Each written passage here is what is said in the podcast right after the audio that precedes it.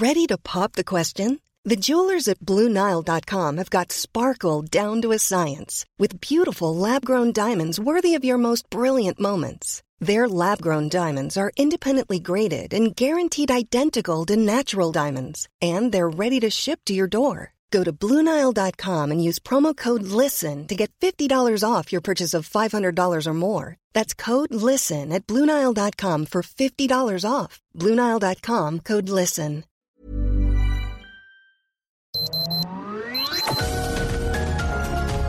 Heraldo Media Group presenta Sergio Sarmiento y Lupita Juárez.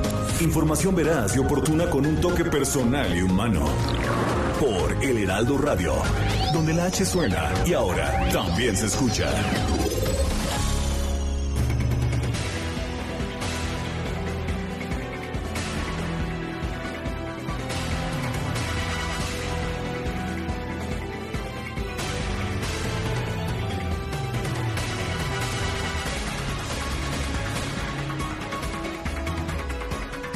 No vine a ver lo de la venta de niñas. Esto es lo que dijo el presidente Andrés Manuel López Obrador en su visita a la montaña de Guerrero. No, no vengo a ver la venta de niñas.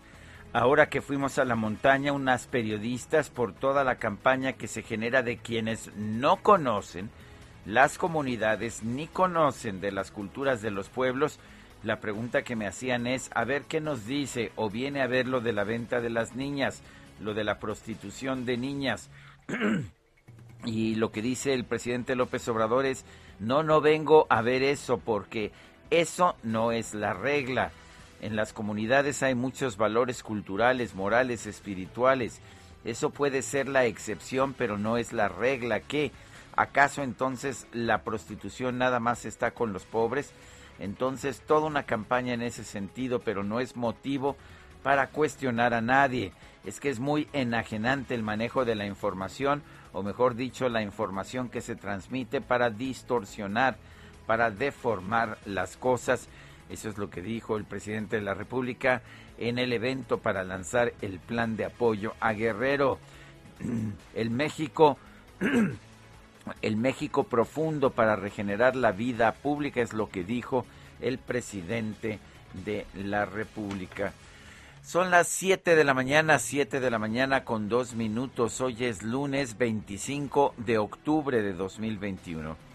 Yo soy Sergio Sarmiento. Quiero invitarlo a que se quede con nosotros para que esté bien informado. Esa es la razón principal de nuestra tarea aquí. Pero también podrá pasar un rato agradable ya que si la noticia lo permite, a nosotros nos gusta darle su lado amable. Guadalupe Juárez, buenos días, ¿qué nos tienes esta mañana? Hola, ¿qué tal? Qué gusto saludarte, Sergio Sarmiento. Buenos días, amigos. Buen inicio de semana. Qué bueno que ya están con nosotros arrancando, por supuesto, y cerrando con broche de oro, ¿no? La última semana de este mes. No, pues no es cultural, ¿eh? No es cultural esto de la venta de niñas, no eh, pues eh, un tema de, de, usos y costumbres que tenga que seguirse perpetuando. Es un delito la trata de personas en nuestro país y se debe castigar.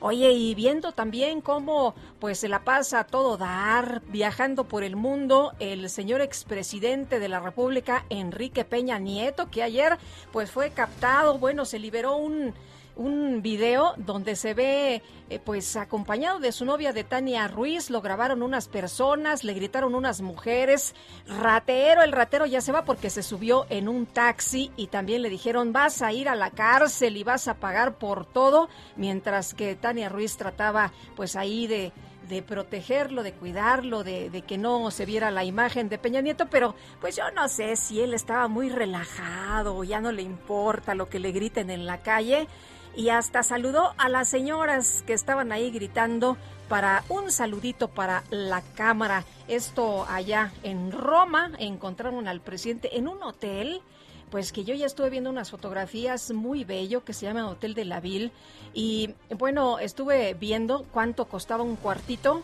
una tarifa de 600 desde, bueno, van desde 650 euros que son como 15 mil pesitos la noche hasta 8 mil euros, que serían como 187 mil pesos por noche. Y bueno, en otros, en otros temas, el eh, huracán Rick tocó tierra en Guerrero, registra vientos de 165 kilómetros por hora. Este lunes, Rick tocó tierra cerca del municipio de La Unión Isidoro Montes de Oca, en Guerrero, unos 25 kilómetros al este de Lázaro Cárdenas, Michoacán. Así lo informó a través de un comunicado el Servicio Meteorológico Nacional.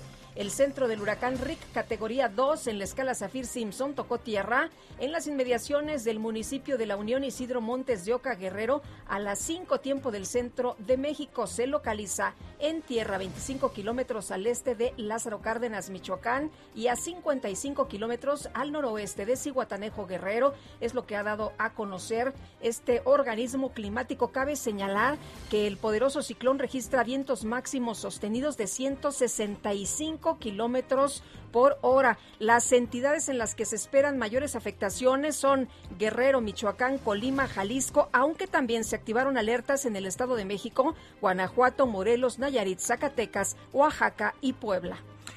Bueno, y se dirige hacia el norte desde Chiapas una nueva caravana conformada por unos seis mil migrantes, en su mayoría ciudadanos de países centroamericanos y de Haití. Avanza a paso lento y bajo vigilancia de agentes de migración y de la Guardia Nacional. En su segundo día de recorrido, todavía muy cerca de la frontera con Guatemala, los migrantes están tratando de completar un avance de 15 kilómetros distancia que recorrieron el sábado y mantienen firme su propósito de llegar a la Ciudad de México y de dirigirse hacia los Estados Unidos. Bueno, van a tardar tiempo en recorrer eh, la distancia para llegar a la Ciudad de México y a los Estados Unidos, por supuesto, pero bueno, el hecho está en que esto puede generar conflictos con el gobierno de los Estados Unidos. La ONG Pueblos Sin Fronteras denunció la conversión de Tapachula, Chiapas, en ciudad cárcel. La mayoría de los viajeros denuncian nula atención de las autoridades mexicanas para cumplir trámites en el país. Algunos llevan más de un año en Chiapas. Son las 7 de la mañana con 6 minutos.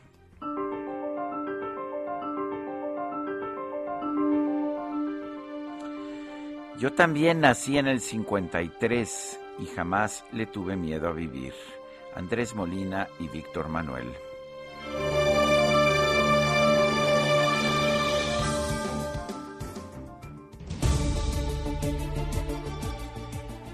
Bueno, y las preguntas, ya sabe usted que nos gusta preguntar a mucha gente que nos escucha, le gusta responder a estas preguntas. El viernes pasado hice la siguiente pregunta. Hasta la UNAM se volvió individualista, defensora de proyectos neoliberales, afirma AMLO. Tiene razón, sí nos dice 4.7%, no 92.7%, no sé 2.6%. Recibimos 4.506 votos. La que sigue, por favor. Claro que sí, esta mañana ya coloqué en mi cuenta personal de Twitter, arroba Sergio Sarmiento, la siguiente pregunta. ¿Piensa usted que legalizar los autos chocolate es una buena decisión? Sí, nos dice 11%, no 84.9%, quién sabe, 4.1%. En 33 minutos hemos recibido 780 participaciones. Las destacadas del Heraldo de México. Estas son las mañanitas en los tiempos del COVID. Que cumpleaños tan extraño, pues no podrás ni salir. Hombre, yo creo que eso ya está cambiando ¿Ah, bastantito, sí? ya bastante, ya hay reunioncitas, ya la ¿Ah, sí? gente está como Ya se puede uno dar más bes- relaj- beso y abrazo. Eh, no sé tanto, no, no sé si alguien se atreva tanto en estos tiempos, pero que nos eh, confirme Itzel González. Itzel, ¿cómo te va? Muy Ella buenos está días. Buenos muy bien días. informada. Muy bien informada y esta mañana de lunes 25 de octubre, unas mañanitas modernas, pero un poquito como dice Lupita, ya estamos saliendo con mucha precaución, con muchos cuidados a celebrar. Digo, después de tanto tiempo Sí. de andar encerrados, creo Algunos que, no eh, andan medios desatadones, pero aguas. Pues ojalá que ya anden vacunados, por lo menos que ya anden vacunados. Ya ahorita, por lo menos, a Fer le tocó ayer la vacuna, viene adolorida de su bracito, pero por lo menos ya, ya tiene la segunda dosis. Ah, qué buena noticia. Ahí vamos, ahí vamos, noticia. poco a poco. Y como esta semana vacunan de 12 a 17, a ver si a unos de la producción que les falta la segunda ya les toca, porque son tan jóvenes Son que, Pero es chavos. por este, por edad mental o por edad física. híjole, ¿Qué pasó? ¿Qué pasó? Yo, híjole. Es lunes apenas. apenas y ya estamos. No sean llevados. Ya nos estamos llevando. Sergio Lupita, amigos, antes de que llegue la tabla, vámonos con las destacadas del Heraldo de México. En primera plana, informe Climate Transparency. México se queda corto contra el calentamiento. El país está fuera de ruta para ayudar a que el planeta se mantenga por debajo de 1.5 grados Celsius para el 2030. País, armas de fuego, crece violencia contra la mujer. Los asesinatos por impacto de bala se duplicaron en los últimos 15 años. Ciudad de México llenan reformas, se alistan para el Día de Muertos, acuden a la Feria del Cempasúchil y a fotografiarse en las ofrendas. Este fin de semanita. ¿Y qué tal? No, impresionante, impresionante. El cempasúchil adornando, ya sabes, todo reforma, los puestos con muchas flores, el, eh, la, la, eh, pues ahí la columna de la independencia, ya sabes, llena de, de pero también de muchísima gente, muchas quinceañeras, ¿eh? tomándose ahí la foto como es tradicional. 200 productores de Xochimilco y Sí, Tláhuac, así que sí, tenemos sí. toda la semana. Si tienen tiempo, dense una vuelta por reforma. Estados, lluvias, deja Rick un muerto. Previo a tocar tierra, el huracán causó daños. Orbe, Afganistán dan trigo a cambio de empleo. La iniciativa de los talibanes pretende ofrecer trabajo a unas 40 mil personas. Meta Fórmula 1 al rojo vivo. Checo hace el 1-3 con Max Verstappen y está en gran ritmo para el Gran Premio de México. Ya lo estamos esperando. Ya 15 días, 15 días nada más. Y finalmente, en mercados, trigo y gas LP encarece la materia para hacer el pan. Sube el precio de sus presentaciones durante octubre. Sergio Lupita, amigos, hasta aquí las destacadas del Heraldo. ¡Feliz lunes! Muy bien, gracias, Itzel Gracias, González. Itzel. Son las 7 de la mañana con 12 minutos. Vamos a un resumen de la información más importante. Este fin de semana, el presidente López Obrador realizó una gira de trabajo para presentar el plan de apoyo a Guerrero, el cual con- considera el reforzamiento de la seguridad y la ampliación de los programas de bienestar en la entidad. con el programa de seguridad, que es muy importante y que de eso depende mucho, porque tiene que ver con la paz y con la tra- tranquilidad pública. Bueno, y el presidente anunció que los mandos de seguridad pública en Guerrero y Acapulco van a ser elementos de la Marina para evitar la colusión de las autoridades con el crimen organizado. A su llegada a Chilpancingo, el presidente López Obrador fue interceptado por manifestantes que exigían seguridad laboral para el personal médico y de enfermería, apoyo a los damnificados por el sismo del 7 de septiembre y la liberación de personas detenidas. Y por otro lado, el presidente López Obrador afirmó que no viajó a Guerrero para atender el tema de la venta de las niñas en las comunidades de usos y costumbres del Estado, ya que esta no es una práctica generalizada. La pregunta que me hacían es, a ver, ¿qué nos dice o viene a ver lo de la venta de las niñas? ¿Lo de la eh, prostitución de niñas? No, no vengo a ver eso, porque eso no es la regla. En las comunidades hay muchos valores culturales, morales, espirituales. Eso puede ser la excepción. La secretaria de Gobernación destacó que durante los últimos seis años se han emitido alertas por violencia contra las mujeres en 22 entidades del país, las cuales incluyen a 643 municipios. Y la Secretaría de Desarrollo Agrario, Territorial y Urbano entregó las obras de rescate del Parque Papagayo ubicado en Acapulco Guerrero. En este se invirtieron más de 421 millones de pesos como parte del programa de mejoramiento urbano. El Servicio Meteorológico Nacional y la Comisión Nacional del Agua informaron que esta madrugada el huracán Rick categoría 2 tocó tierra en el estado de Guerrero. La Secretaría de Educación de Guerrero anunció la suspensión de clases en las regiones de la Costa Grande y Tierra Caliente para no exponer a los alumnos ante las afectaciones causadas por el huracán Rick. La Guardia Nacional puso en marcha la aplicación del plan de asistencia a la sociedad en casos de emergencia para apoyar a la población que resulte afectada por el huracán Rick en los estados de Guerrero, Michoacán y Colima. Carlos Henkel Escorza, presidente del Consejo Coordinador Empresarial de Hidalgo, informó que 26 empresas constructoras del Estado ya se preparan para comenzar los trabajos de reconstrucción de la infraestructura dañada por el huracán Grace con una inversión de 160 millones de pesos en recursos federales.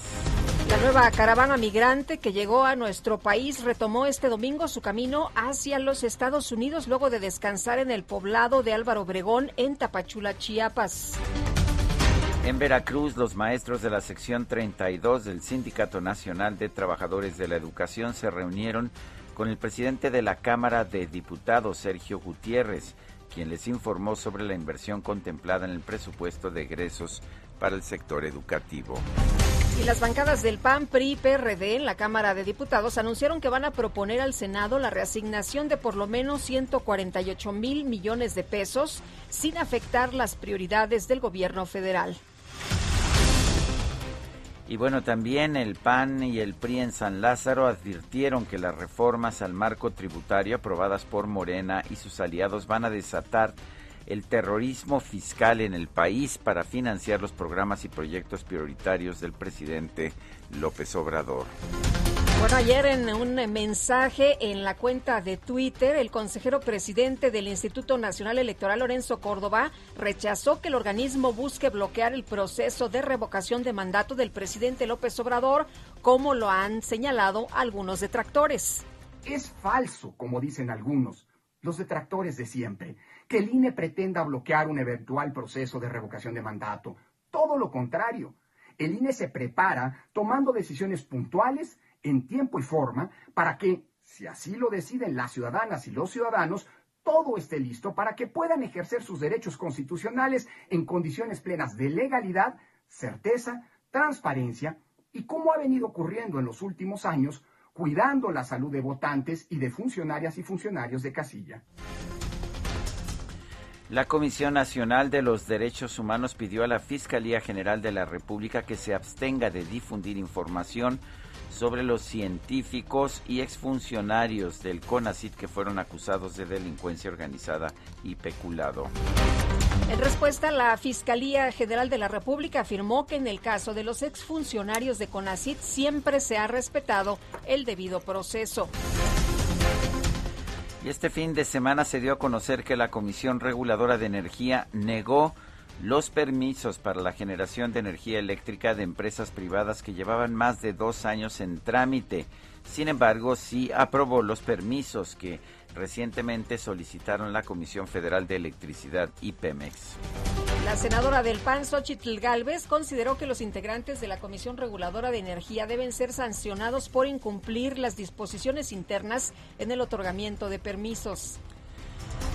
Los gobiernos de la Ciudad de México y del Estado de México firmaron un convenio para crear el corredor de trolebús, el cual va a conectar el municipio de Chalco de Díaz Covarrubias con el centro de transferencia modal de Santa Marta en la alcaldía de Iztapalapa.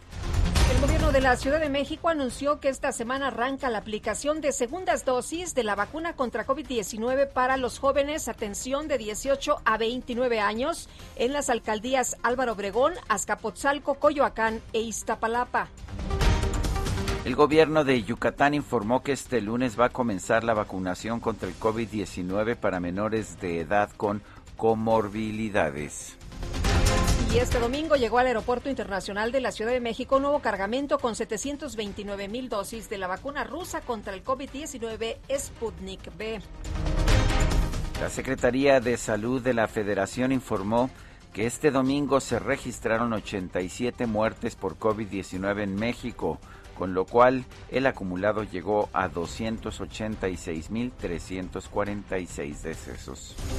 Bueno, y tras su visita a México, el expresidente de Bolivia, Evo Morales, aseguró que el pueblo de nuestro país es noble y en su mayoría es antiimperialista. El INAI pidió a las autoridades de 80 países que integran la Asamblea Global de Privacidad que conformen un frente para proteger a la ciudadanía contra los desafíos globales en materia de protección de datos personales. Las Fuerzas Armadas de Colombia capturaron a Darío Antonio Usaga, alias Otoniel, máximo líder del clan del Golfo, acusado de enviar grandes cargamentos de cocaína a los Estados Unidos. Y en información deportiva, en el Gran Premio de los Estados Unidos, Max Verstappen se lleva el primer puesto seguido de Lewis Hamilton. En tercer lugar, el mexicano Sergio Pérez. Sí, una gran carrera, sobre todo de Max Verstappen y Sergio Pérez hizo su trabajo y llega al podio. Bien, muy bien, Checo. Y este fin de semana se disputó el clásico de la Liga Española. El Real Madrid derrotó al Barcelona por marcador de 2 a 1.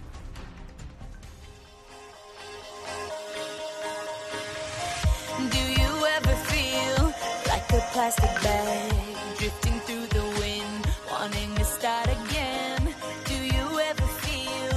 so paper thin, like a house of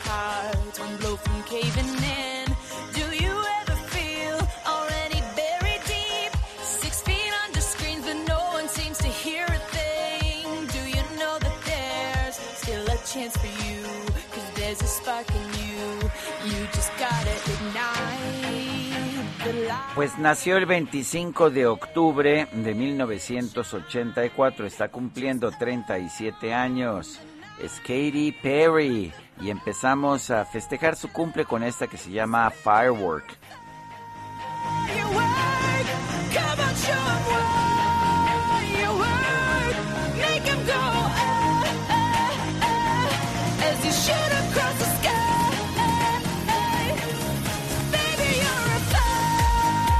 Bueno, gran éxito ha tenido esta Katy Perry, ¿no te parece, Guadalupe? Guárdenla para la fiesta de Día de Muertos, ¿no?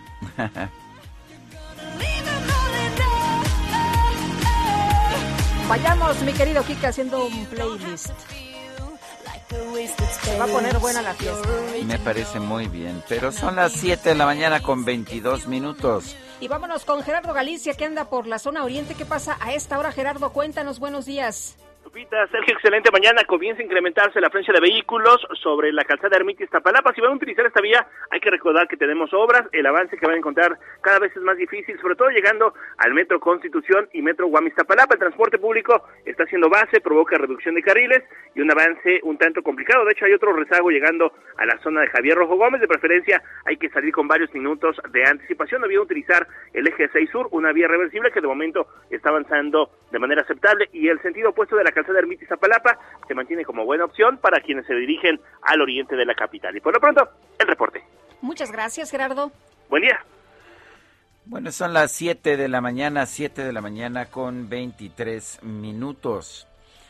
Y vámonos con Israel, ¿te parece bien? Vamos con Israel Lorenzana. Adelante, Israel.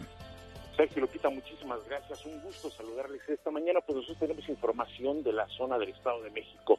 Se trata de la Avenida Central Carlos González, circulación abundante que se desplaza a buena velocidad a partir de la zona de Ciudad Azteca y con dirección hacia el de los remedios y asentamientos en carriles centrales, pero nada para abandonar esta arteria.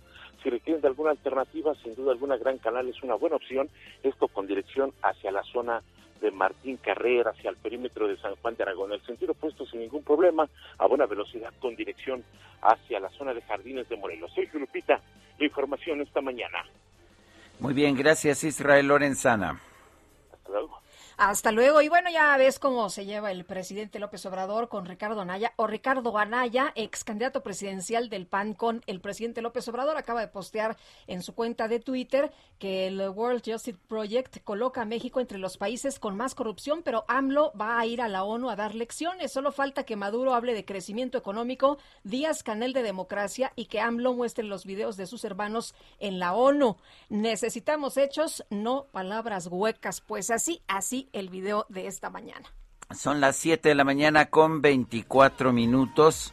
Le recuerdo nuestro número para que nos mande usted mensajes de WhatsApp. Es el 55 2010 96 47. Repito, 55 2010 96 47. Regresamos.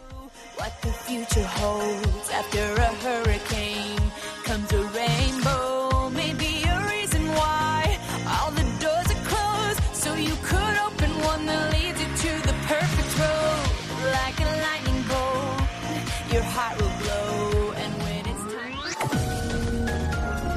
Sergio Sarmiento y Lupita Juárez quieren conocer tu opinión, tus comentarios o simplemente envía un saludo para ser más cálida esta mañana. Envía tus mensajes al WhatsApp 5520 109647.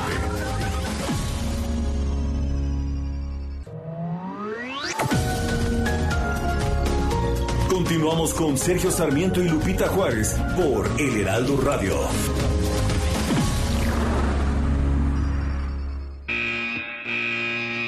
Los domis de choque revelan el daño que puedes sufrir al chocar en un auto. Reciben impacto tras impacto para evaluar qué autos nos protegen mejor. Solo los domis resisten choques. Tu familia no. ¿Sabías que en México se vendieron más de un millón y medio de autos de baja seguridad entre 2015 y 2020? Con autos más seguros y mejor información para los consumidores, se evitarían más de 5.000 muertes cada año. Exijamos autos más seguros para México. Infórmate en www.quetanseguroestuauto.org. El 25 de octubre de 1881 nace el pintor y escultor español Pablo Picasso, considerado uno de los pintores más famosos del mundo y uno de los artistas modernos más importantes gracias a su influencia fundamental en las vanguardias artísticas del siglo XX. Sus trabajos están presentes en museos y colecciones de Europa y de todo el mundo, Además, abordó otros géneros como el dibujo, el grabado, la ilustración de libros, la escultura, la cerámica y el diseño de escenografía y vestuario para montajes teatrales. Incluso tiene una breve obra literaria. Dejó huella en cada una de sus múltiples etapas de sus periodos azul, rosa o blanco y negro, al cubismo que inventó, después al surrealismo y a la abstracción. En 1973, a la edad de 91 años, falleció debido a un edema pulmonar. Se calcula que Picasso fue autor de unas 13.500 pinturas y diseños, 100.000 impresiones o grabados, 34.000 ilustraciones para libros y 300 esculturas o cerámicas, además de tener el mayor número de museos con su nombre.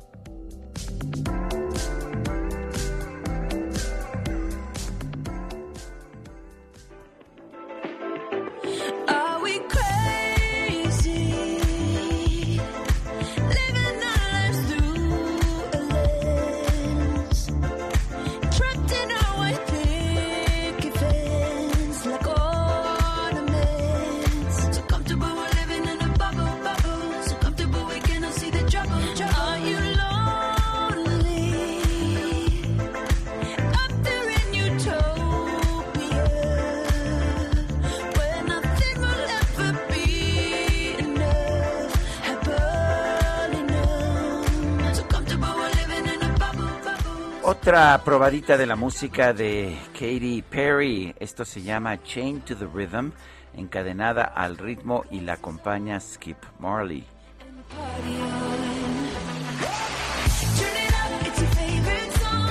Bueno, pues parece viernes, ¿no? Empezamos con ese ritmo, con ese, ¿cómo le dicen? Mood. Ah, sí, muy bien. Bueno, qué, qué cosas tan buenas se hacen en música. La pues la verdad es que la música es maravillosa. Sí, lo que te puedo decir es que pues en la vida hay que tener ah, felicidad y parte de la felicidad es la música. No sé por qué, pero la música nos hace felices. Es verdad. Oye, y nos dice una persona en el auditorio, buenos días Sergio y Lupita, hoy se inicia la vacunación para adolescentes y no sé en qué módulo le toca a mi hija porque no está en la página. ¿Alguien puede ayudarnos con esta información? Pues vamos a ver si le investigamos rápidamente. Normalmente en la página cuando uno se inscribe, ahí está el módulo que, que le toca. Pero, vale la pena recordar que es nada más a que, para aquellos que tienen comorbilidades. Comorbilidades, sí. Y eso es importante, a lo mejor, este, o sea, no es, no es vacunación para todos los adolescentes. Sí, también hay que tomar en cuenta eso, pero si ya se inscribió, si ya tiene el registro, debería haber por ahí alguna información. De cualquier manera, nosotros ahorita mismo aquí le pedimos a nuestros compañeros que nos ayuden a ubicar el módulo. Dice otra persona, buena semana, las listas de invitados a un evento o del súper también son fascistas, es lo que dice Rodolfo Contreras desde Querétaro. Ah, qué cosa, lo de la lista de este fin de semana, ¿no? Así es, se puso bueno en redes sociales eh, el, el, el tema de las listas.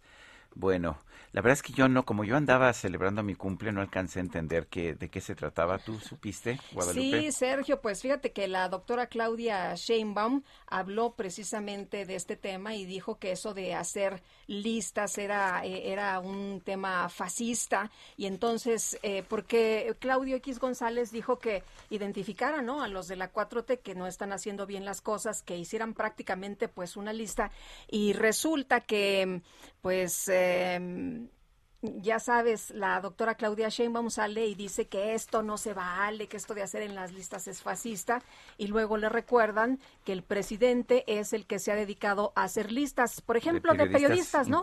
Por ejemplo, de periodistas, y sale una lista muy larga y dice, a ver, señora, también ya le contestó Claudio X González acerca de este, de este tema, pues quien ha hecho o quien ha iniciado con estas listas es el propio presidente Andrés Manuel López Obrador. Bueno, y este fin de semana el presidente López Obrador presentó el plan de apoyo para Guerrero en busca de abatir la pobreza y el rezago en la entidad. Y Paris Salazar, nos tienes toda la información, te escuchamos. Muy buenos días.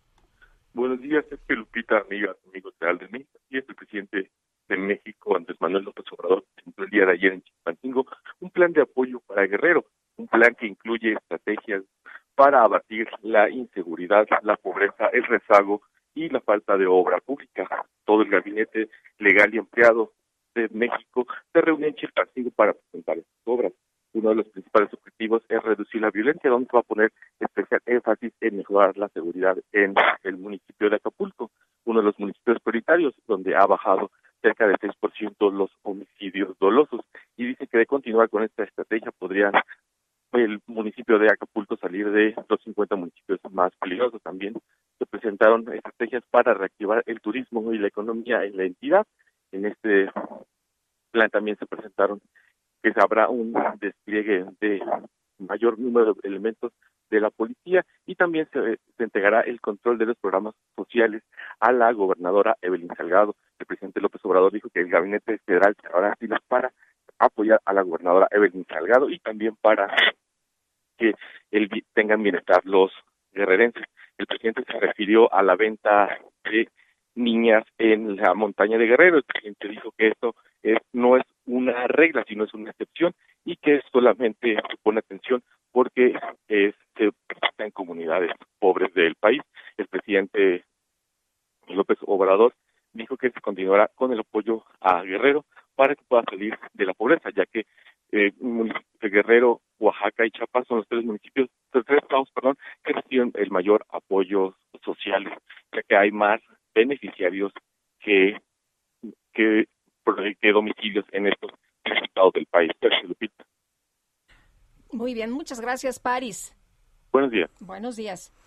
Y el presidente Andrés Manuel López Obrador aseguró que la práctica de la venta de niñas y mujeres en la montaña es una excepción, no una regla. Eh, Teresa Ulloa es directora regional de la Coalición contra el Tráfico de Mujeres y Niñas en América Latina y el Caribe. La tenemos en la línea telefónica. Teresa Ulloa, buenos días. Gracias por tomar nuestra llamada. Parece que el presidente, no sé si quiso pues minusvalorar esta venta de niñas o defender a los pueblos indígenas y a los usos y costumbres, pero ¿qué opinión te mereció este comentario del presidente de la República, Teresa? Muy buenos días. Buenos días. Este, pues no, no es la primera vez que lo dice. Ya en, en ocasiones anteriores, hace algunos meses, igual dijo que que las comunidades indígenas eran buenas y que había muchos valores. Aquí el problema es que mientras siga negando que hay un problema muy grave con usos y costumbres en cuanto a matrimonio forzoso de niñas indígenas, es un problema que no solo está en Guerrero, es un problema que estaba en Chiapas, Oaxaca, Guerrero, Hidalgo, Veracruz, Sierra Norte de Puebla, Sierra Negra de Querétaro, eh, no se va a hacer nada y entonces no se va a emitir. Dice él que es la excepción, que no está generalizado. Pues así fuera una niña en este país, eso es un delito. Y es el delito de trata de personas y matrimonio forzoso, que agravado por la edad de las niñas, ¿no? Pero, por ejemplo, en el, último caso que supimos de Angélica, pues no solo la castraron y de, la familia recibió dinero y la familia que la compró pagó dinero, sino que intervino, intervino la policía comunitaria que no tiene esas funciones de estar facilitando matrimonios que, y ahora fueron quienes detuvieron a la abuelita, la, el papá, la mamá, eh, a Angélica y a sus tres hermanitas, ¿no? A mí me parece muy grave porque sin orden judicial las mantuvieron detenidas hasta que se supo y, y las autoridades fueron a allá a la montaña de Guerrero a rescatarlas. Yo creo que eh, que siga negando que existe el problema va a impedir que se resuelva y lo único que estamos logrando es que se envalentonen más las comunidades, porque tanto la ley de derechos de las niñas, niños y adolescentes, como en la misma ley de trata, se establece que la edad mínima para contraer matrimonio son los 18 años, tratando de que de esa manera pues no forcen a las niñas no las entreguen en supuesto matrimonio. Eh, Teresa, decía el presidente que se le pone atención, que es una campaña, que solo se le pone atención porque ocurre en lugares pobres. Que preguntaba él, ¿acaso la prostitución nada más se da con los pobres? A ver, pero, pero es que además, discúlpeme, pero no es lo mismo el matrimonio forzoso que la prostitución. Y yo lo que creo es que se estaba discutiendo el matrimonio forzoso de niñas indígenas, ¿no? Sí. Bueno, bien, con que de violaciones de derechos humanos no necesitamos que sean generalizadas. Lo que hay violación de derechos humanos con que se viole un derecho a una persona. Es como si nos lo violaran a todos. es una ignorancia muy grande, ¿no? Ok. Eh, ¿Usted piensa, Teresa, que se equivocó el presidente, que no debió haber asumido esta posición? Es que sí, yo pienso eso. Y, y no es la primera vez que sucede. Muy bien, Teresa Ulloa, directora regional de la Coalición contra el Tráfico de Mujeres y Niñas en América Latina y el Caribe. Gracias por tomar nuestra llamada. Gracias a usted. Son las 7 de la mañana con 44 minutos. En Soriana darle más a tu familia es muy fácil. Detergentes en polvo Bol de 850 gramos, 3 por 50 pesos. Y en pantaletas, bikinis, boxers y tangas para dama, lleva la segunda al 50% de descuento. Soriana, la de todos los mexicanos. A octubre 25, aplica restricciones. Aplica en Hiper y Super.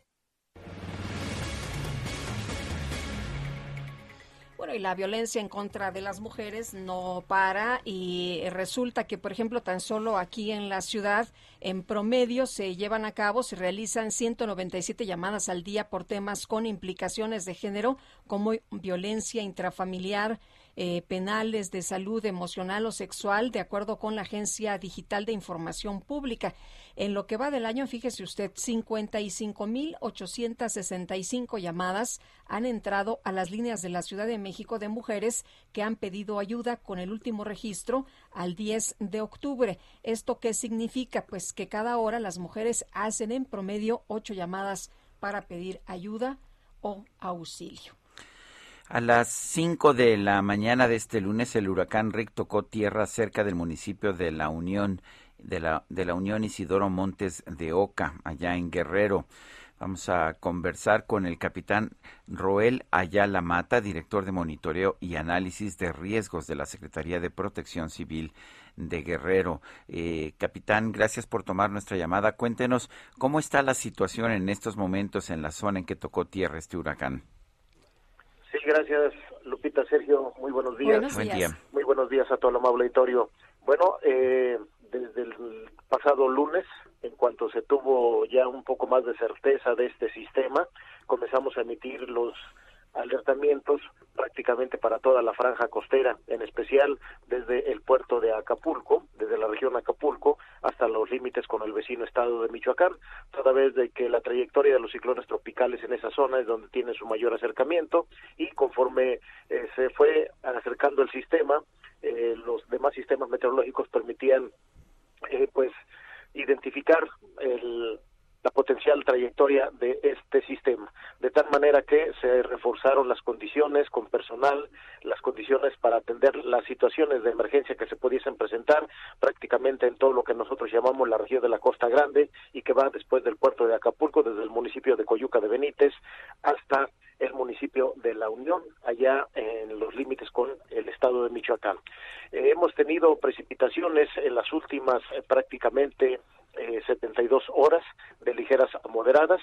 Eh, la primera influencia del sistema permitió algunas tormentas locales, principalmente en la parte norte, donde el refuerzo orográfico y el calentamiento de la superficie terrestre favoreció esta condición.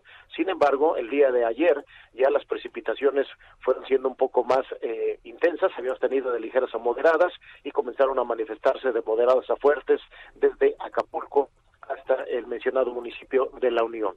Estas, estos estas precipitaciones se fueron incrementando conforme el sistema se fue acercando a tierra y como es del conocimiento, eh, tocó tierra justamente en las inmediaciones del municipio de Arteaga, allá en el estado de Michoacán, no sin antes eh, provocar vientos de moderados a fuertes eh, pero estos únicamente y con el reblandecimiento del terreno han favorecido principalmente la caída de árboles en toda la región de la Costa Grande. En este inicio de mañana tenemos una situación un tanto de emergencia allá en Cihuatanejo, en donde las precipitaciones han favorecido que el incremento de los ríos, barrancas y arroyos se haya incrementado en forma significativa, eh, se desalojó personal en algunas zonas y en otras está manteniéndose en vigilancia. El nivel de estos escurrimientos afecta de evitar mayores situaciones. Eh, la Secretaría de Protección Civil del Gobierno del Estado de Guerrero recomendó a la Secretaría de Educación Guerrero la suspensión de clases en las regiones Acapulco, Costa Grande y la Tierra Caliente, toda vez de que conforme a la trayectoria del sistema se previó que este este este ciclón tropical estaría favoreciendo también precipitaciones de importancia en esa región, eh, ya en la región de la Tierra Caliente. Capitán, Eh, están ahorita, los vientos. eh, es lo único que hemos tenido. Eh, Los vientos, eh, eh, veíamos más temprano que estaban muy fuertes, 165 kilómetros por hora. ¿Todavía están así?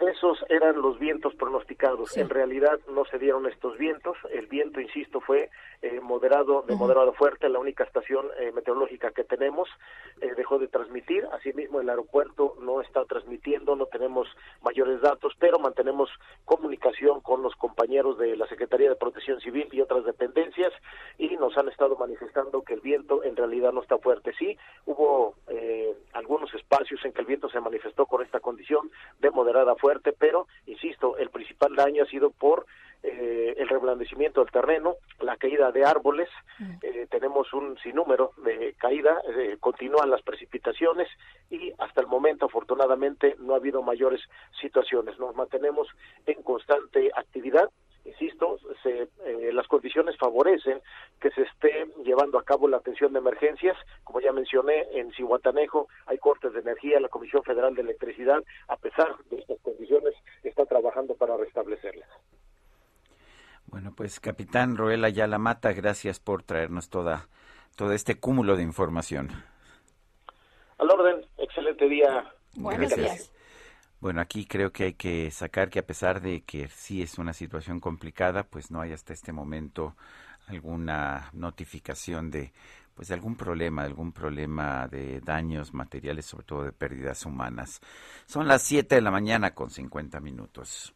En Soriana siempre te llevas más. Milanesa de res a solo 149.90 el kilo. Atún tuni en lata de 140 gramos lleva 4 por solo 60 pesos. Y aceite capullo de 850 mililitros a 50 pesos. Soriana, la de todos los mexicanos. Solo octubre 25. Aplican restricciones. Aplica en Hiper y Super.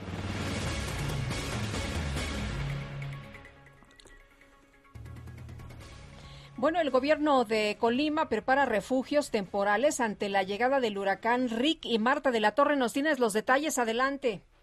¿Qué tal, Sergio Lupita? Efectivamente, buenos días. Pues eh, Colima, desde el fin de semana nos estamos preparando precisamente para el arribo de el huracán Rick, que, bueno, en un principio eh, se preveía que iba a llegar por las costas de Colima y en esta mañana pues está un poco más alejado. En estos momentos pues tenemos cielo eh, nublado. Eh, la verdad las bandas nubosas no son muchas, no hay lluvia, en la noche no se registró para nada lluvia, sin embargo, a pesar de toda esta situación, ya se cuenta con un plan y es que el gobierno de Colima informó que se tienen previstos la instalación de 236 refugios temporales en caso de ser necesario, esto en los 10 municipios del estado. También se emitieron varias recomendaciones a la población para que esté preparada en caso de que se registre una gran cantidad de lluvia, sobre todo debido a que pues por la el temporal con estas eh, lluvias abundantes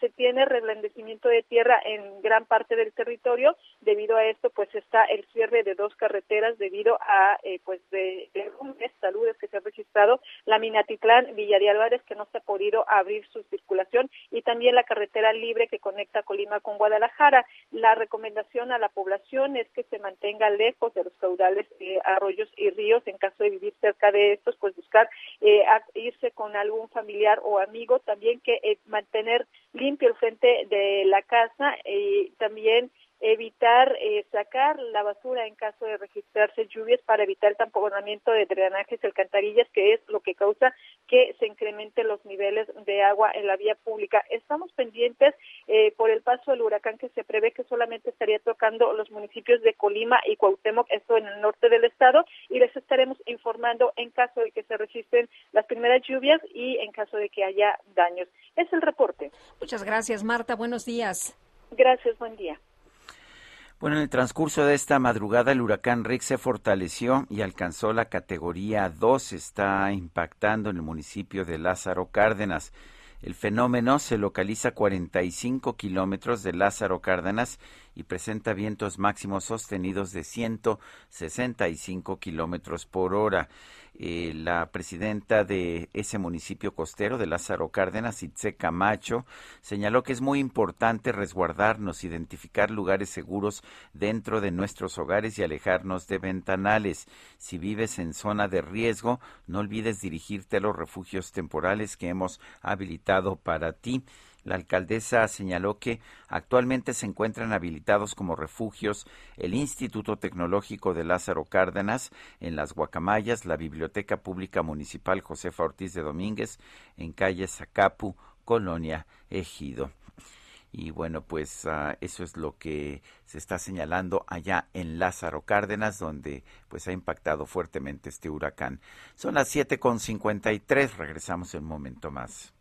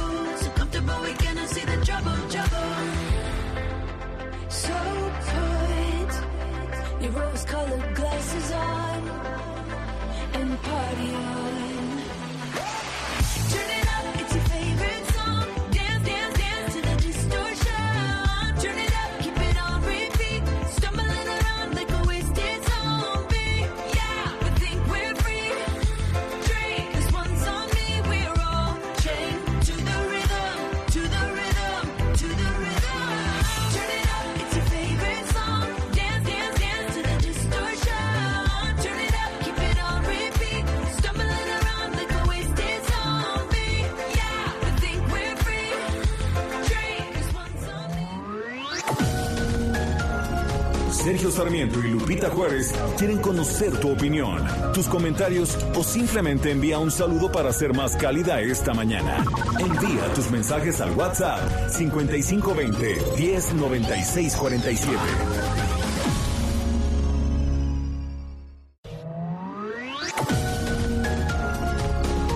Continuamos con Sergio Sarmiento y Lupita Juárez por El Heraldo Radio.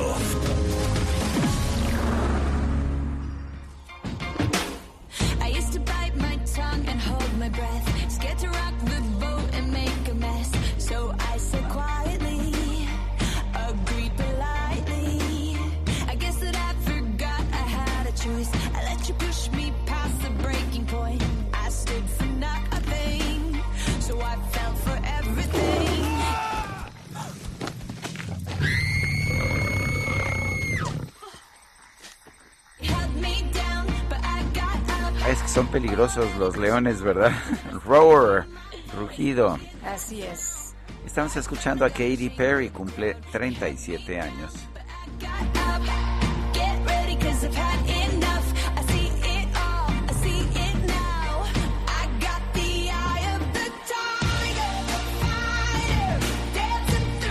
¿Te gusta, verdad? A mí también me gusta. Tenemos mensajes de nuestro And público. you're gonna hear me roar. Are you gonna hear ¿Qué me tal, roar? ¿Me vas a eh? escuchar rugir? ¿Eh? ¿Qué tal? Muy bien, muy bien por Katy Perry y por la música de esta mañana. Nos dice una persona al auditorio que no pone su nombre. Sergio Lupita y Liga de la Noticia, en verdad es reconfortante escucharles. Son tan extraordinarios y mesurados. Mil gracias. Que disfruten una gran, una gran semana y muy buen día igual para usted. Muchas gracias. Qué bueno que nos escribe. Nos dice otra persona, buenos días Sergio Lupita, Lupita y Sergio, soy Elizabeth de Iztapaluca. Tengan excelente principio de semana, bien por Anaya, porque le dice al presidente lo que yo pienso acerca de la corrupción de sus familiares. Gracias y seguimos en pandemia.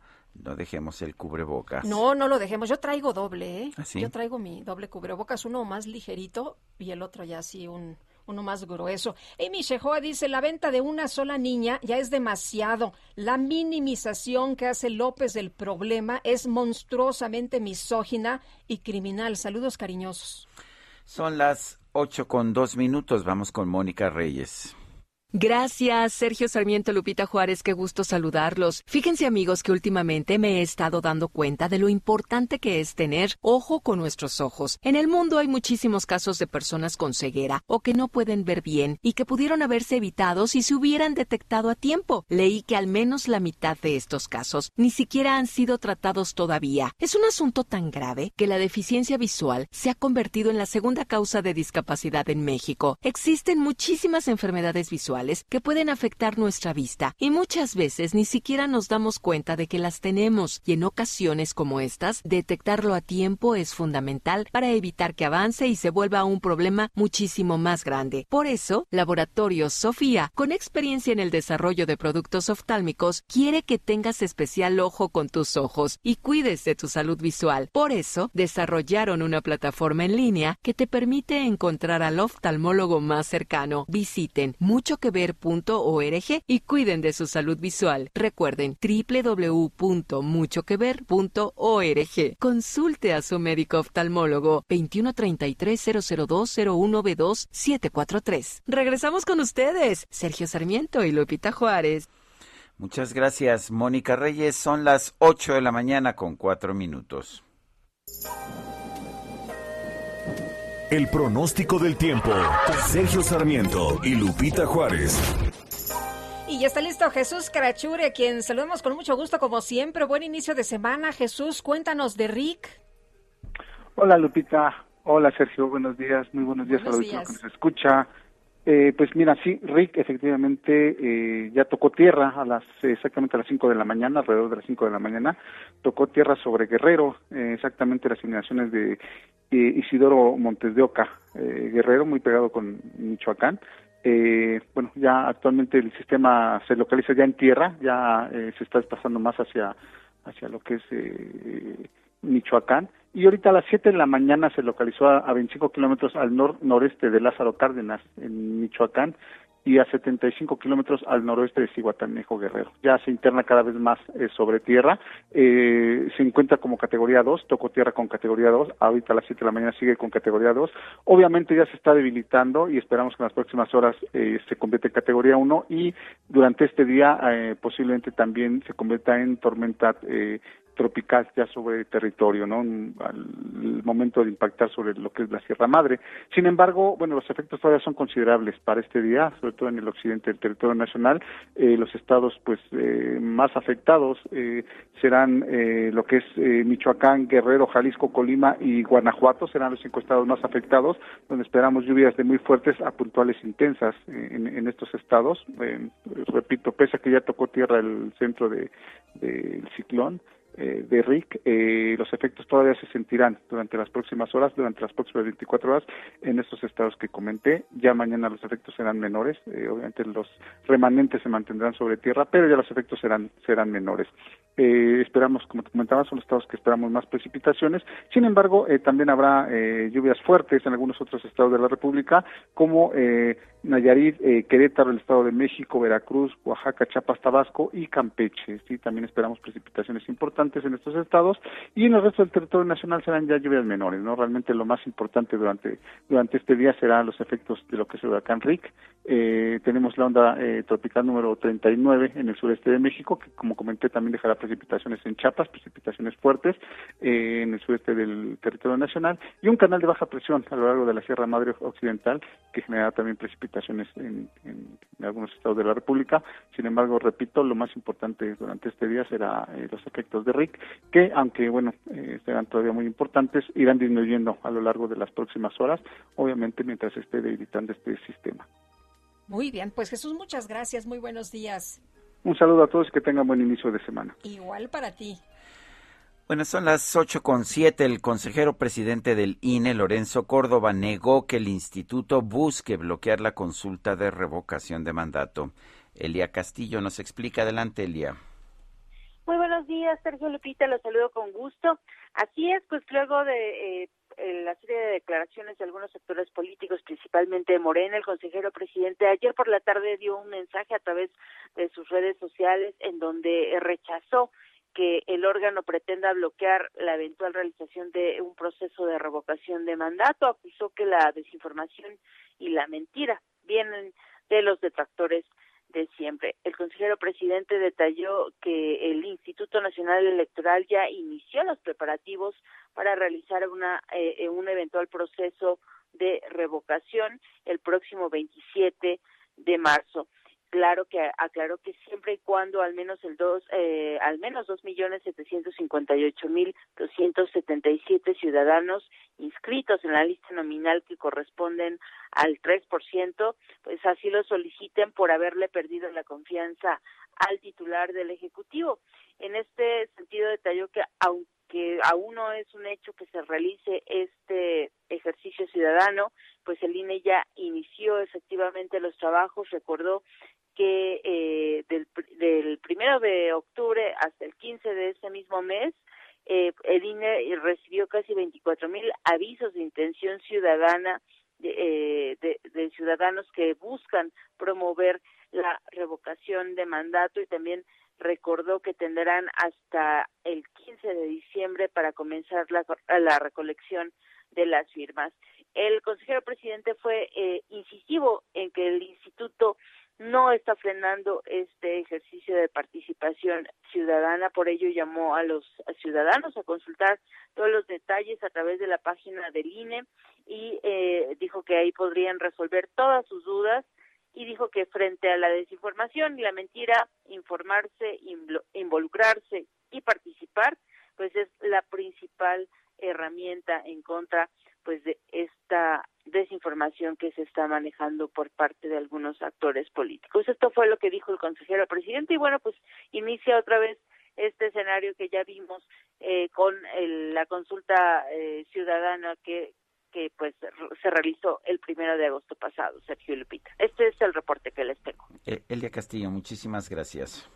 Muy buen día. Buenos días. Sí, las minutas del paquete de ingresos para 2022 que llegaron al Senado no resintieron cambios. La Comisión Uni o las Comisiones Unidas de Hacienda y Crédito Público y Estudios Legislativos van a revisar el día de hoy por la tarde los proyectos de dictámenes de la Ley de Ingresos, de Miscelánea Fiscal y también de la Ley Federal de Derechos que la semana pasada aprobaron en las jornadas que, pues como usted sabe, llevaron varios días. En el caso de la miscelánea fiscal, las reformas eh, que pues eh, hablan de la deducción de donativos de pago de ISR son las que se siguen eh, discutiendo con un tope de hasta 7% de los ingresos acumulables y que haya sido un contribuyente en año anterior y que desató cuestionamientos entre organizaciones sociales por una probable pérdida de 8 mil millones de pesos al año.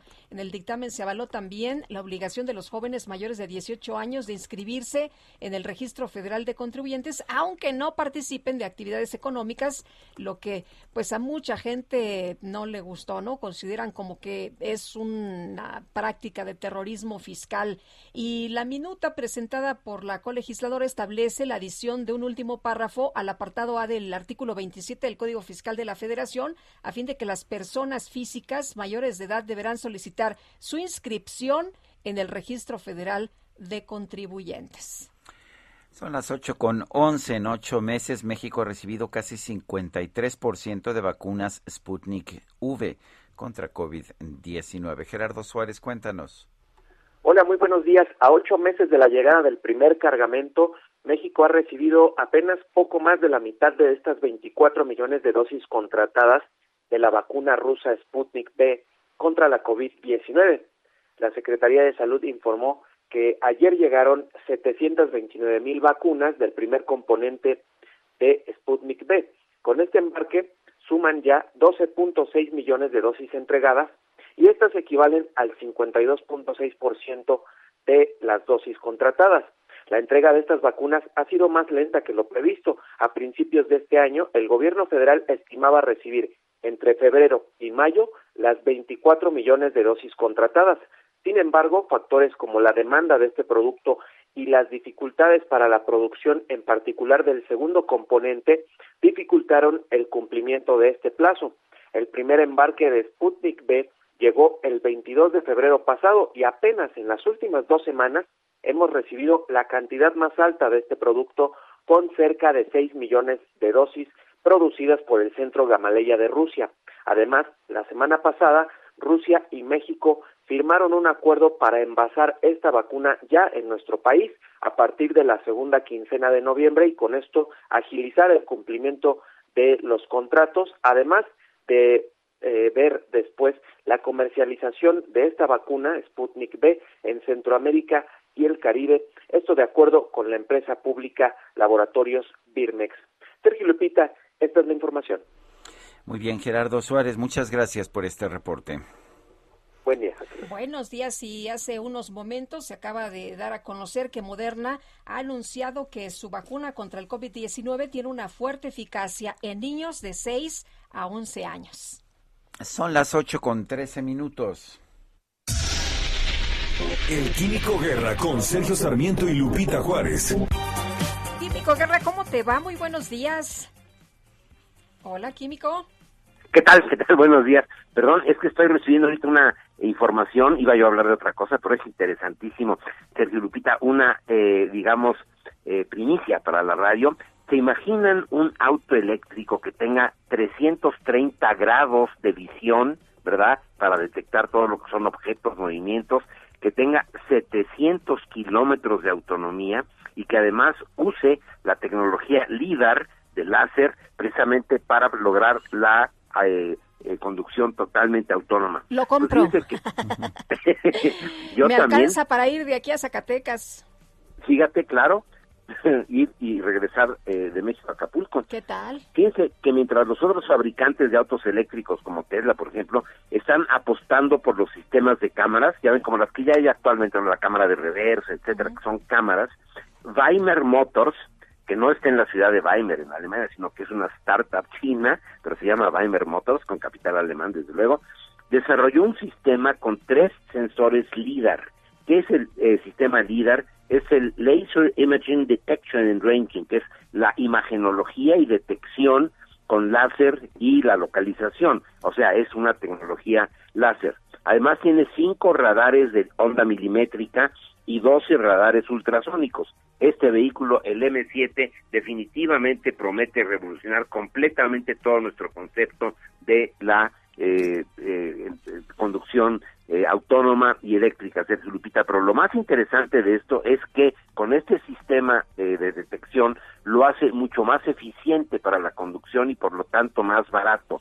Dice la, la empresa que va a estar por debajo del precio de los Teslas actuales que se están vendiendo ya por todo el mundo, lo cual pues, lo hace un competidor verdaderamente formidable. Esto es un paso hacia adelante en todo lo que se llama la electrificación de la movilidad en las ciudades y a lo que vamos a atender todos, que es la movilidad autónoma. Prácticamente algo que aquí en México lo vemos todavía así como algo muy lejano, muy extraño, pues ya está sucediendo en la realidad, es algo que está tangible, el vehículo además está bellísimo desde el punto de vista del diseño, el styling, que lo hicieron eh, los diseñadores estos italianos eh, como Pininfarina, etcétera, que son famosos, ¿verdad?, por sus diseños verdaderamente revolucionarios, pero imagínense un vehículo que tenga 330 grados de detección con una autonomía total de 700 kilómetros. Esos son los datos que nos llevan hacia el futuro, no regresar a formas viejitas de pensar, sino pensar con arrojo,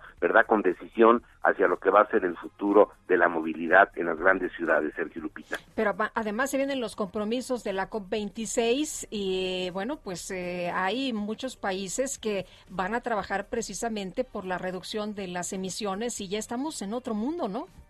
Definitivamente, más nos vale, eh, Lupita, lo que yo le he comentado, Sergio, independientemente del calentamiento global, que es la principal preocupación, hay mucha gente que no lo toma tan en serio, dice que es exagerado, etcétera.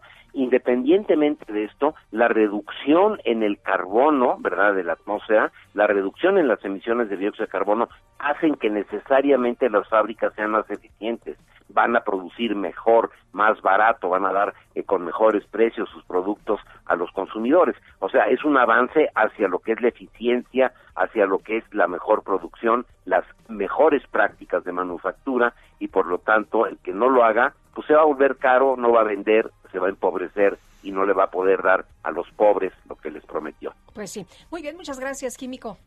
Al contrario, muy buenos días. Igual para ti, buenos días. Son las 8 con 17 minutos. Eh, vamos a los especiales de la silla rota. Sergio Sarmiento y Lupita Juárez.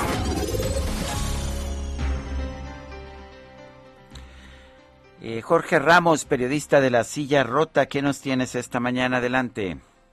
¿Qué tal, Sergio? Muy buenos días y felicidades por su cumpleaños el sábado pasado. Muchas gracias. Gracias, Jorge. Buenos días. No, un, abrazo, Lupita. Buenos días, auditorio.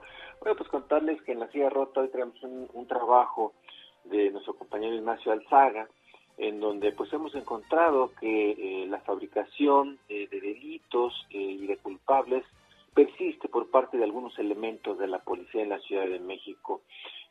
Asuntos Internos de la Secretaría de Seguridad Ciudadana abierto en este 2021 al menos 235 expedientes por quejas eh, ciudadanas en contra de oficiales eh, y vistas o notificaciones de jueces para que se investigue la posibilidad de que hayan sido acusados falsamente para ser eh, detenidos. En este reportaje tenemos algunos eh, testimonios y bueno, también se señala que eh, no necesariamente son así todos los policías, pero de que los hay, pues los hay. Así que los invitamos a que visiten la Silla Rota y conozcan esta historia de policías que, bueno, pues en algunos casos son héroes, pero en algunos otros puede que sean demonios. Sí, hay de todo, me parece. Muy, muy bien, como siempre, Jorge, gracias y un fuerte abrazo. Un fuerte abrazo y buenos días. Bueno, y el gobierno de la Ciudad de México y del Estado de México, los gobiernos de, de estas eh, dos eh, entidades firmaron un convenio para llevar a cabo el corredor de trolebús que irá del municipio de Chalco hasta el centro de transferencia modal de Santa Marta, ahí en la alcaldía de Iztapalapa. Jorge Almaquio, cuéntanos, ¿qué tal? Buenos días. Hola, Jorge. Hola, Hola. Jorge, ¿nos escuchas? No, bueno, como que, como que sí, como que no. Como que sí, como que no. Bueno, a ver, rápidamente mientras nos escucha, eh, déjeme, déjeme, déjeme decirle que pues es momento de escuchar. Hoy, 25 de octubre, se celebra el Día Mundial de la Ópera. La idea es promover el valor cultural de la ópera y rendir homenaje a los creadores e intérpretes y destacar la importancia de, de la ópera, eh, no solamente en el arte, sino en la economía. Eh, pues no sabía yo, pero con mucho gusto me entero de que hoy es el Día Internacional de la Ópera. La palabra ópera significa obra en italiano porque combina las artes del canto coral y solista, la declamación, la actuación y la danza en un espectáculo musical y escénico total. Bueno, pues hay que escuchar ópera este día. Y Jorge Almaquio, ya estamos contigo, cuéntanos. Gracias, Lupita. Sergio, amigos, muy buenos días. Así es. Y bueno, para este proyecto del corredor de trolebús eh, de Chalco a Santa Marta, Catitla, bueno, pues se establecieron las acciones de apoyo y coordinación entre ambos gobiernos, eh, del gobierno capitalino y del gobierno del Estado de México, para el diseño, construcción, operación, explotación, conservación y mantenimiento del sistema trolebús. Además, se acordó que las obras se desarrollarán durante 16 meses, tomando como inicio el 1 de septiembre del presente año. Este proyecto tiene contemplada una longitud de 18.5 kilómetros y se encontrará en los límites territoriales entre ambas entidades. Debido a que el nuevo corredor se ejecutará en los límites entre ambas entidades, bueno, pues acordaron que el derecho de vía de la carretera federal 150 de México-Puebla, el gobierno del Estado de México, bueno, se encargará del contrato de obra pública para la ejecución del proyecto. Por eso mismo, quedó asentado que el gobierno capitalino no asumirá ningún costo relativo a la construcción, pues su participación será de coadyuvancia a fin de permitir que el proyecto se lleve a cabo. La Ciudad de México brindará todas las facilidades requeridas en el ámbito de sus atribuciones para que el gobierno del Estado de México elabore el proyecto ejecutivo y realice los estudios de factibilidad técnicos, económicos, financieros y demás estudios complementarios que permitan la ejecución de este de este proyecto. De igual manera, el gobierno eh, local se comprometió a entregar la información, estudios, especificaciones de material rodante y catenaria que permitan a las autoridades mexiquenses elaborar el proyecto de manera óptima, todo con el fin de, por supuesto, dar un apoyo importante a todos los habitantes, tanto del Estado de México como del gobierno, como de la Ciudad de México, para pues tener este proyecto de transporte que permita dar movilidad entre ambas entidades. Sergio Lupita, amigos, el reporte que les tengo. Muchas gracias, Jorge. Buenos días. Buen día. Hasta luego. Bueno, se está reportando un golpe de Estado en Sudán, esta república de, de África. Un grupo de militares aparentemente ha detenido al primer ministro Abdallah Hamdok, así como otros funcionarios de su gobierno.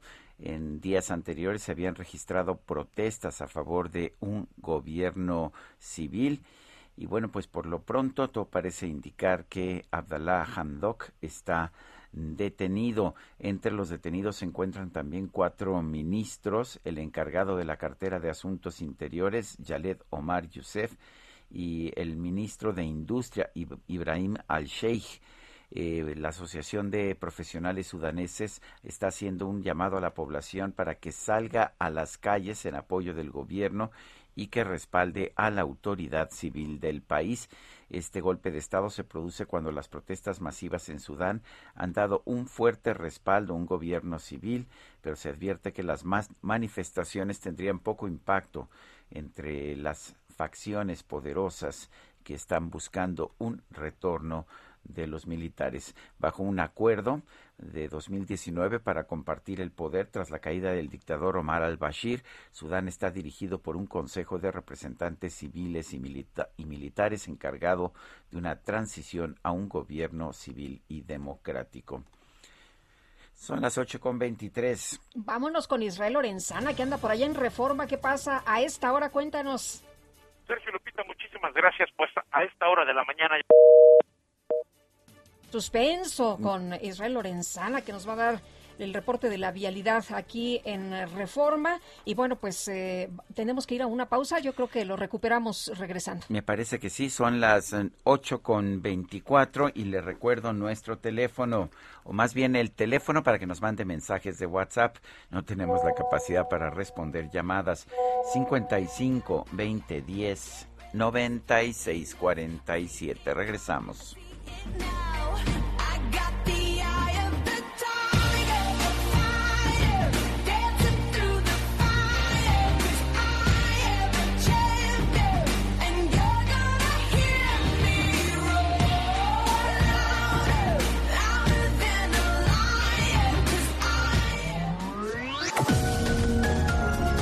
Sergio Sarmiento y Lupita Juárez quieren conocer tu opinión, tus comentarios o simplemente envía un saludo para ser más cálida esta mañana.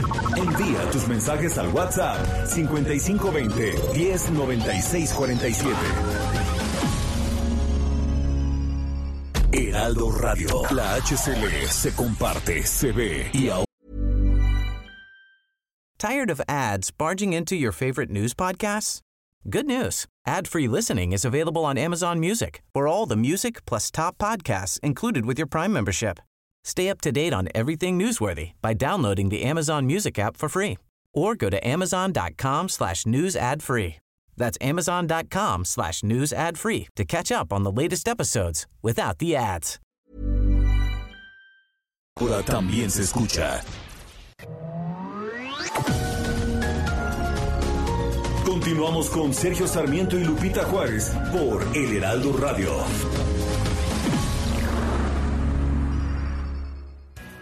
Jaque Mate con Sergio Sarmiento.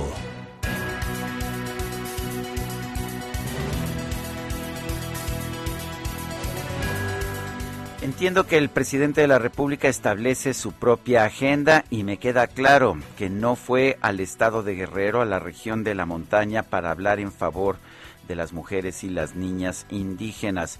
Para él otras cosas son más importantes, una de ellas es por supuesto el control político. Pero qué lástima realmente que el presidente no haya aprovechado esa oportunidad para pronunciarse inequívocamente en contra de los abusos y costumbres que esclavizan a las niñas indígenas de Guerrero y de otras regiones de nuestro país. Esta es una causa que debió haber enarbolado Andrés Manuel López Obrador por esas razones éticas que él dice favorecer. Por supuesto que eh, ahora que ya no hay un gobernador uh, priista, que hay una gobernadora eh, morenista, hija de Félix Salgado Macedonio, quien no se ha distinguido precisamente por su cuidado, por su defensa de los derechos de las mujeres, pues al presidente no le interesa, de hecho, defender abiertamente los derechos de las niñas que son forzadas a contraer matrimonio y que son vendidas. Sin embargo, si realmente la ética prevaleciera frente a lo político, Estoy seguro de que el presidente tendría conmiseración de estas niñas y defendería su libertad.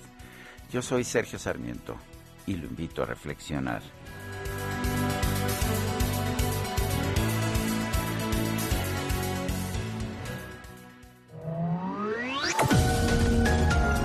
Para Sergio Sarmiento tu opinión es importante. Escríbele a Twitter en arroba Sergio Sarmiento.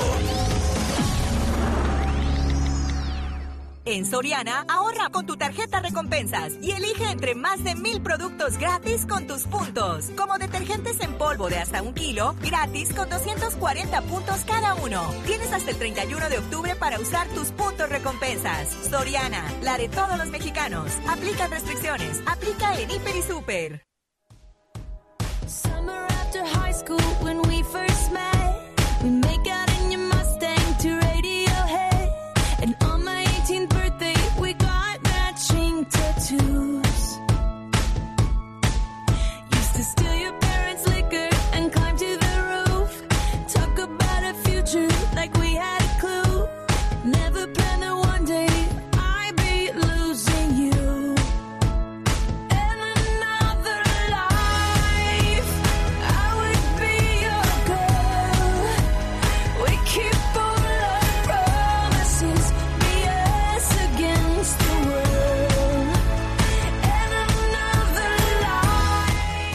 Seguimos escuchando música interpretada por Katy Perry, The One That Got Away, aquella que, que se escapó, es lo que estamos escuchando. Katy Perry, quien hoy cumple 37 años.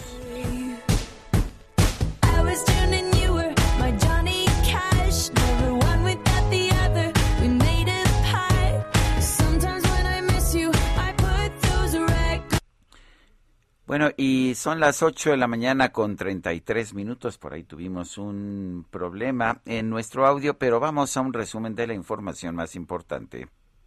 En Soriana, ahorra más con tu tarjeta recompensas y elige entre más de mil productos gratis con tus puntos. Lleva huevo de 12 piezas gratis con 280 puntos. Tienes hasta el 31 de octubre para usar tus puntos recompensas. Soriana, la de todos los mexicanos. Aplica restricciones, excepto light y enriquecidos. Aplica en Hiper y Super. Esta mañana el presidente López Obrador rechazó que Morena vaya a aceptar cambios al presupuesto de egresos 2022 a cambio de que la oposición avale su iniciativa de reforma constitucional en materia de electricidad. no pueda Eso votar es, a este, favor de la reforma eléctrica? No, eso es politiquería. Eso era lo que hacían antes, que se encerraban, negociaban en la cúpula a espaldas del pueblo y siempre se ponían de acuerdo porque les iba bien a los de arriba, pero les iba muy mal a los de abajo. Ningún tipo de negociación eh, que afecte al pueblo. Bueno, y no suelta el tema el presidente. De nuevo, la UNAM aseguró que durante el periodo neoliberal las facultades de la Universidad Nacional Autónoma de México se llenaron de conservadores. Ahora que hice un pequeño cuestionamiento sobre la UNAM, se pusieron también enojadísimos. Apenas si los testería, que les dije que se había derechizado la UNAM. Estoy absolutamente seguro que eso fue lo que sucedió en todo el periodo neoliberal. Se llenaron las facultades de ciencias sociales de conservadores. Incluido el periodo del exrector Juan Ramón de la Fuente, presidente. En- desde entonces desde antes. Resulta que los teste, apenas los testería.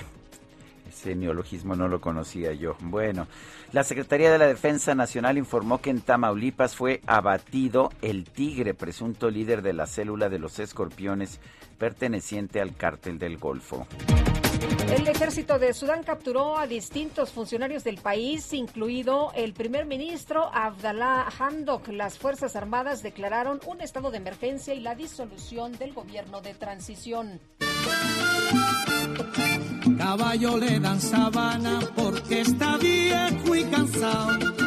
Pero no Digas que ni el caballo le hace caso. Pues ni el caballo le hace caso. ¿Te acuerdas que hablaba con un pajarito? Sí, como no. Bueno, pues ahora Que le daba parece- mensajes como del más allá, ¿no? Así es. Bueno, pues pues no, no, no hay forma de evitarlo. Se hizo tendencia el nombre del presidente de Venezuela, Nicolás Maduro, ya que al realizar un recorrido por el Cerro Ávila, en inmediaciones de Caracas, se puso a platicar con un caballo sobre el legado del presidente Hugo Chávez. Los internautas recordaron que en otra ocasión el presidente Nicolás Maduro afirmó haber hablado con un pajarito.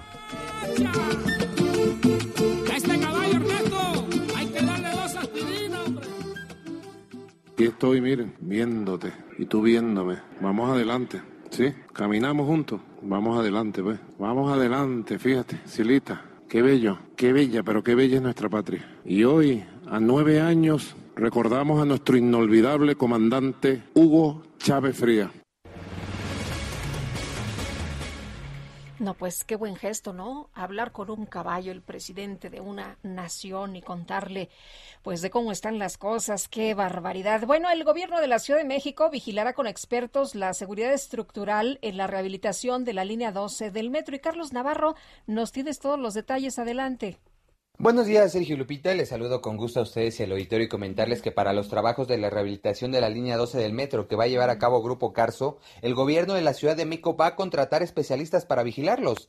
La jefa de gobierno Claudia Sheinbaum informó que van a hacerse de los servicios de directores responsables de obra y corresponsables de seguridad estructural, principalmente para evitar un conflicto de interés. Escuchemos. Sí, sería principalmente Carso en esta parte elevada del tramo metálico. El gobierno de la ciudad lo único que va a contratar son los DROs y los corresponsables de seguridad estructural. Consideramos que es importante esto también por un tema de conflicto de interés, entonces mejor que se contraten desde el gobierno de la ciudad. Lo demás, proyecto ejecutivo, eh, supervisión, etcétera, va a ser contratado directamente por la empresa. Un director responsable de obra es un profesional independiente certificado, auxiliar de la administración pública, quien es el principal responsable de que se sigan las normas técnicas durante una construcción, mientras que un corresponsable de seguridad estructural tiene una función similar.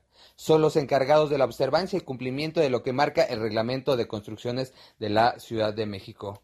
Cabe recordar que hace unos días Grupo Carso informó que iba a aportar los recursos económicos para los trabajos de rehabilitación de la línea dorada, además de que iba a apoyar a las víctimas del incidente del 3 de mayo a través de un fondo. Y comentarles que en su visita a la alcaldía Tláhuac, la jefa de gobierno Claudia Sheinbaum reconoció que esta demarcación ha sufrido mucho, entre ello por la línea 12 del metro. Escuchemos. Eh, la alcaldía de Tláhuac pues ha sufrido mucho por diversas razones, entre otras pues la famosa línea 12 del metro.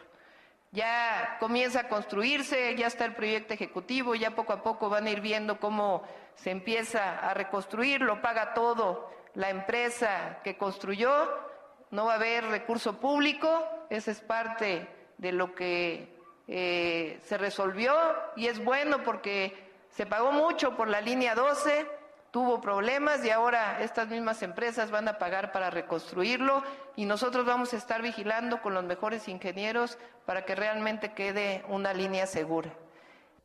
Fue el 3 de mayo pasado cuando el tramo elevado de la línea dorada entre las estaciones Olivos y Tezonco colapsó, dejando como saldo 26 fallecidos y alrededor de 100 heridos. Sergio y Lupita, la información que les tengo. Muchas gracias, Carlos. Buenos días. Son las 8 de la mañana con 40 minutos. Sergio Sarmiento y Lupita Juárez. Tecnología con Dalia de Paz. Tonight I'm gonna have myself a real good time. I feel alive. And the world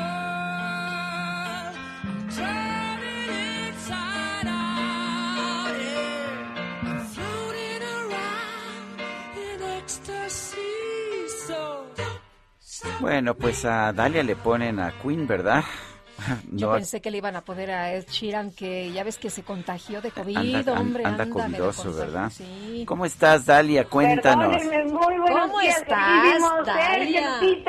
Qué gusto la canción. Como dice la canción, que nadie me detenga y menos el lunes, porque ya estoy comenzándola con toda la actitud para ponerme a entrenar, trabajar y ahora sí hacer un maratón, porque ¿qué creen? Que llegaron nuevos gadgets, ya saben que me encanta andar probando, así que si ustedes andan en ese mood, tomen nota porque lo vamos a lograr muy pronto. Y es que precisamente les cuento que he estado ahí entrenando con los nuevos Galaxy Watch 4 y los audífonos inalámbricos, los Buds 2 de Samsung.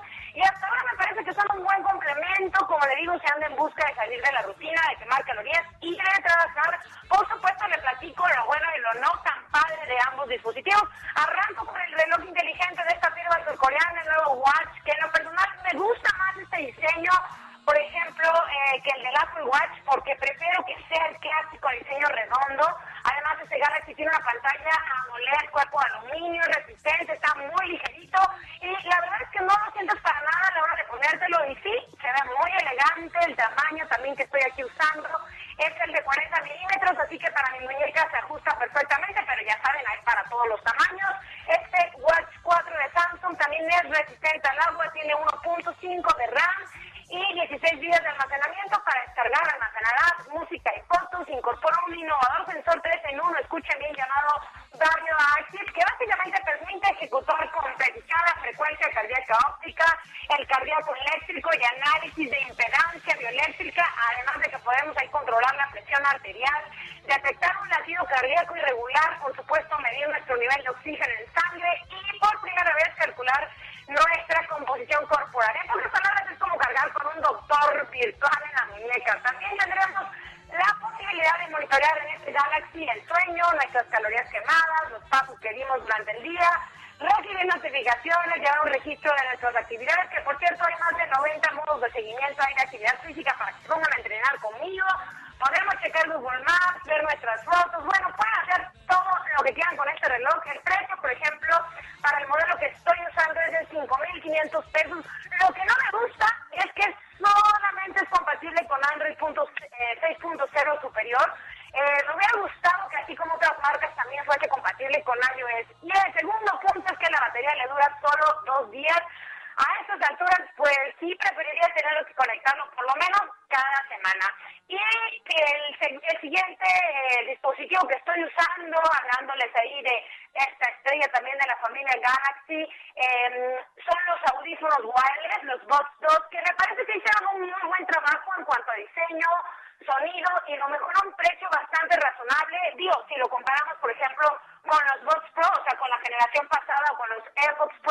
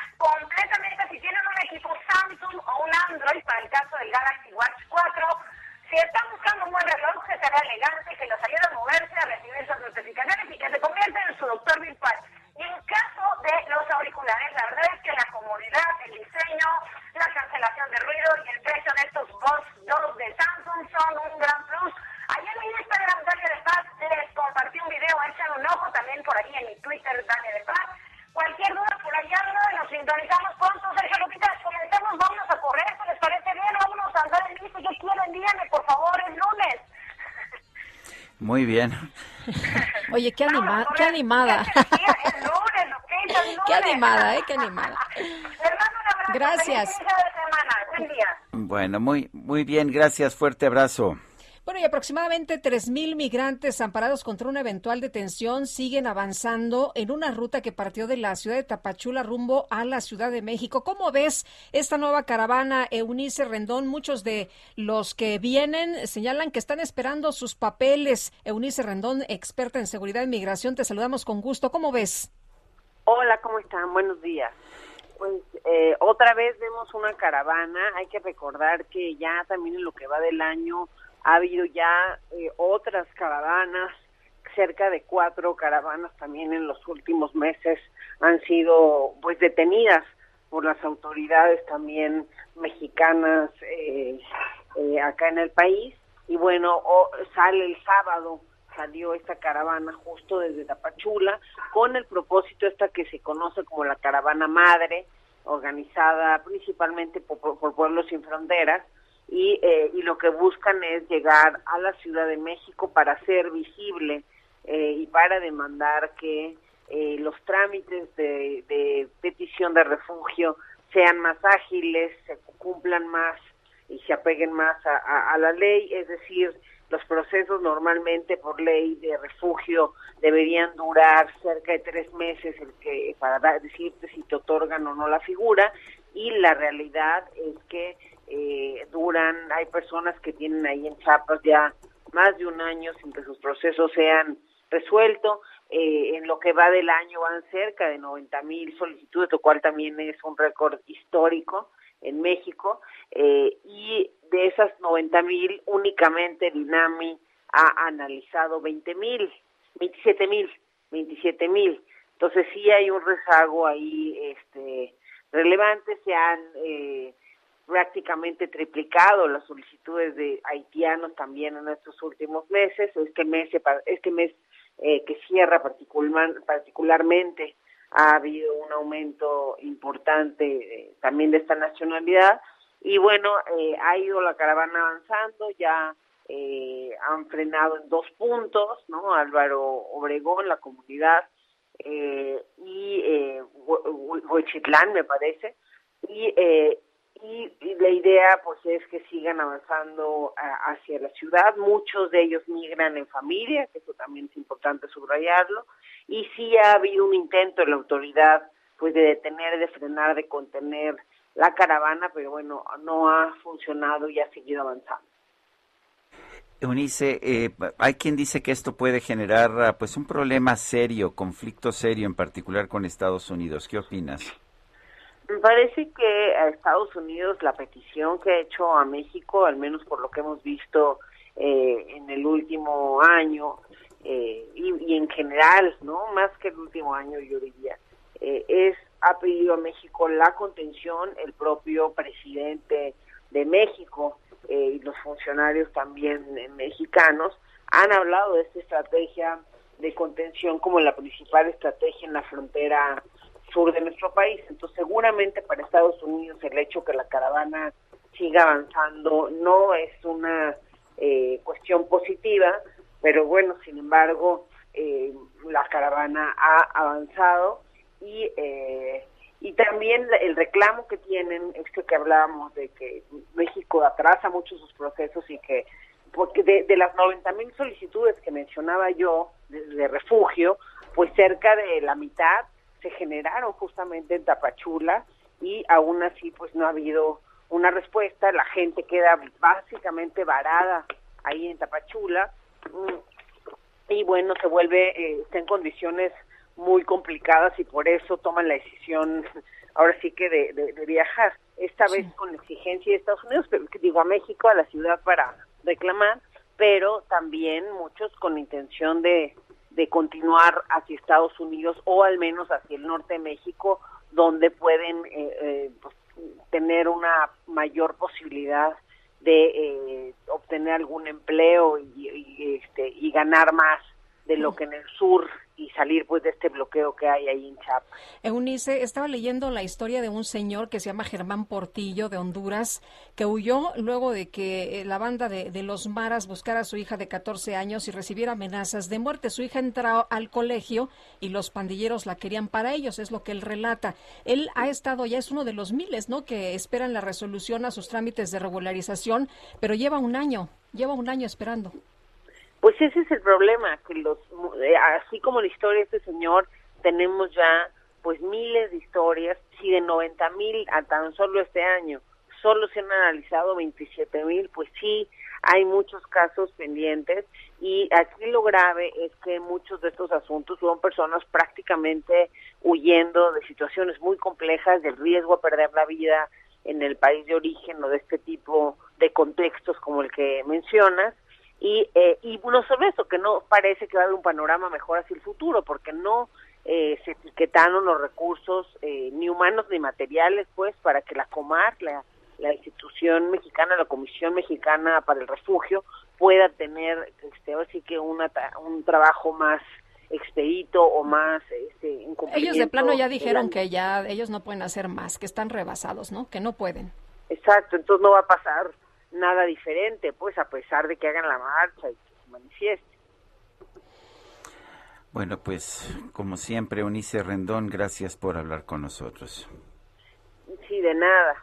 Pues qué, qué panorama tan más Es muy eh, complicado. desalentador, sí. ¿no? Es muy complicado porque, a ver, estas personas no pueden regresar a su tierra, no quieren regresar a su tierra, eh, pero tampoco los van a aceptar en Estados Unidos.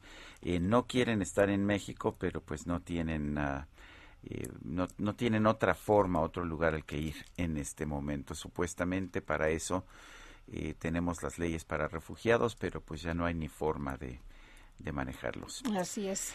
Son las 8 de la mañana con 52 minutos. Yo soy fruto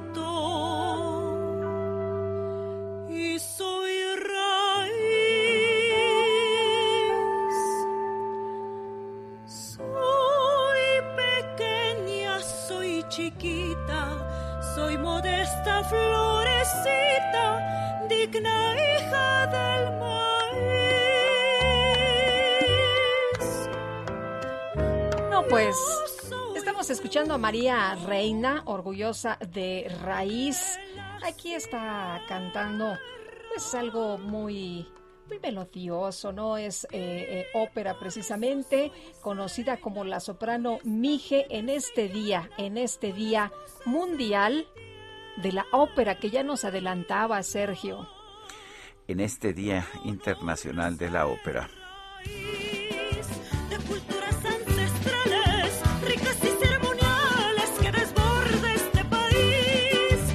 este Orgullosa soy raíz, así se llama esta canción. La escuchamos con mucho gusto.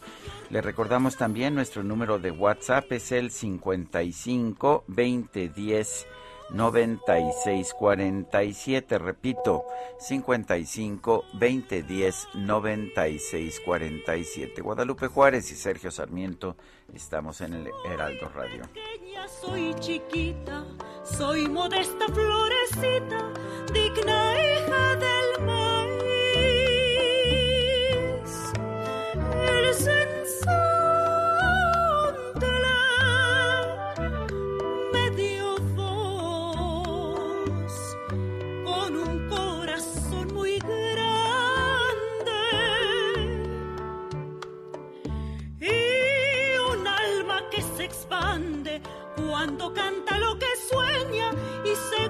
su canción. ¡Qué honor ser raíz de culturas ancestrales! Sergio Sarmiento y Lupita Juárez quieren conocer tu opinión, tus comentarios o simplemente envía un saludo para ser más cálida esta mañana. Envía tus mensajes al WhatsApp 5520 109647.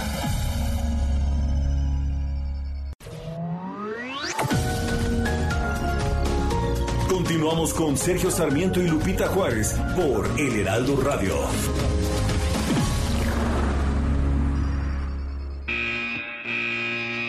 Los domis de choque revelan el daño que puedes sufrir al chocar en un auto. Reciben impacto tras impacto para evaluar qué autos nos protegen mejor. Solo los domis resisten choques. Tu familia no. ¿Sabías que en México se vendieron más de un millón y medio de autos de baja seguridad entre 2015 y 2020? Con autos más seguros y mejor información para los consumidores, se evitarían más de 5.000 muertes cada año. Exijamos autos más seguros para México. Infórmate en www.quetanseguroestuauto.org.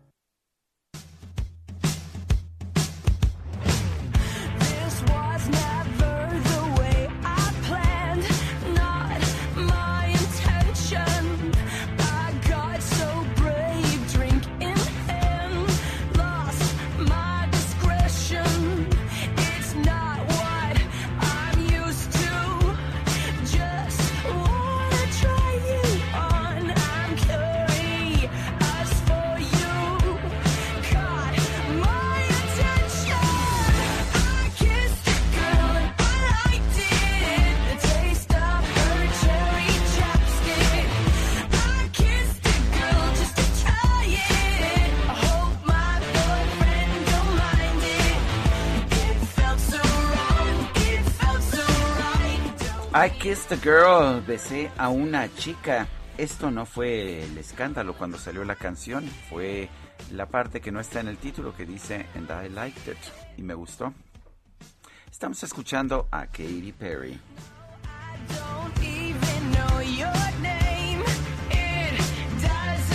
Son las 9 de la mañana, 9 de la mañana con dos minutos. Bueno, y vámonos a los mensajes, solo para informarles y ojalá lo puedan difundir por este noticiario que en el municipio de Nicolás Romero ya es un verdadero problema circular con nuestros autos por la cantidad de hoyos, con el riesgo de sufrir un percance en la suspensión y las llantas. Por favor, por favor, pedimos principalmente a las autoridades de este municipio tan abandonado de servicios que atiendan lo que es tan urgente hacer el bacheo correspondiente, pues que le pidan a la SCT su colaboración en algo tan necesario, es lo que nos dice la señora Orozco, Rosa Orozco.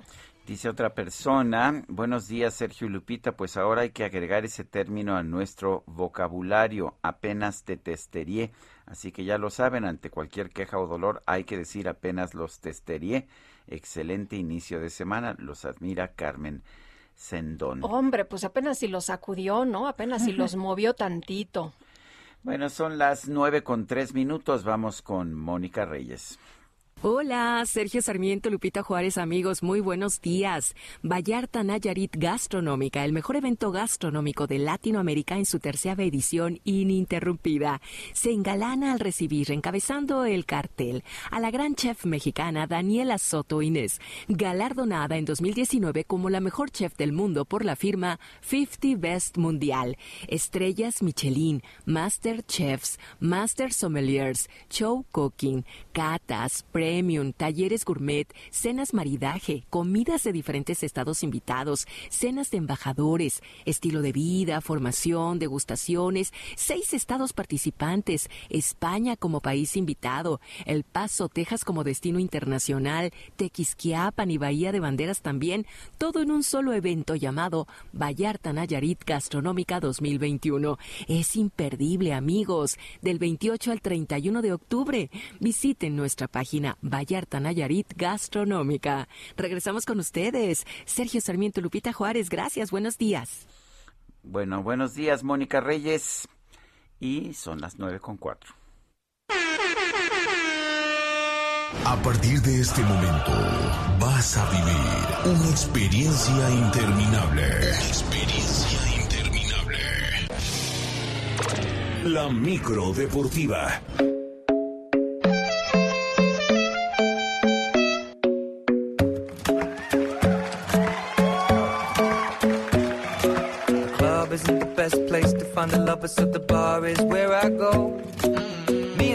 Querido Julio Romero, ¿cómo te va? Muy buenos días. Muy bien, Sergio Lupita, muy buenos días, qué gusto saludarles. Interminable parece la semana y apenas vamos Apenas empezando. empezamos. ¿No? Eh, Sergio, ¿cómo te la pasaste? ¿Qué tal? Te veo Muy muy, bien, muy la verdad, contento. muy Qué bien. bueno, muchas felicidades. Muy bien, muy bien, aunque fue un fin de semana en que no pude ver ni el Gran Premio, ni el fútbol americano, absolutamente nada. Ni siquiera el Barça Real Madrid. Qué bueno, qué bueno que no. Qué bueno que descansaste. Oye, nos dice una persona al auditorio que vamos a descansar en paz. Que los días 1 y 2 de noviembre no habrá conferencias, que lo acaba de anunciar el presidente López Obrador, que son días muy especiales para pensar en nuestros difuntos. Eh, está bien, eh, no lo oiga, pero óiganos a nosotros, porque nosotros íbamos a estar trabajando. Sí, eso sí, eso sí. Entonces, eh, pues buena opción para que ya no se distraiga, ya no se distraiga y nos siga a nosotros aquí en Sergio Lupita. Oigan, el piloto mexicano Sergio Pérez de la escudería Red Bull logró el tercer lugar dentro del Gran Premio de los Estados Unidos, la fecha 17 de la temporada y con esto se adjudicó su cuarto podio del año allá en el circuito de Austin, allá en Texas. La carrera fue ganada por su coequipero el holandés Max Verstappen por delante del británico Lewis Hamilton de Mercedes con una mínima diferencia, 1.3 segundos solamente de diferencia entre Verstappen y Hamilton. Ha sido una carrera bien emocionante. La verdad es que sí, sí estuvo eh, sí estuvo emocionante. Con este resultado, el Tapatío ya se trepó al cuarto lugar de la tabla de conductores. Tiene 150 puntos y está a 35 del finlandés Valtteri Bottas. ¿Cuándo es la próxima carrera? Pues es en México, el próximo 7 de noviembre, en el Autódromo de los Hermanos Rodríguez. Si de por sí ya era una locura los boletos, con el resultado de ayer de Checo, pues se triplicó la búsqueda. en redes sociales y en las eh, pues en la venta, en la venta por internet. La verdad es que va a llegar con todo y ahora sí me parece que Checo tiene posibilidades reales, muy reales de subir al podio aquí en la Ciudad de México. Así es que Checo Pérez una gran carrera el día de ayer allá en Austin, ya saben, todo el vestuario y todo el outfit, como le dicen, todos llegaron de vaqueros, un carro con cuernos, en fin, muy, muy tejana Mucha la cosa. porra que traía el checo. Pues estaba en casa prácticamente.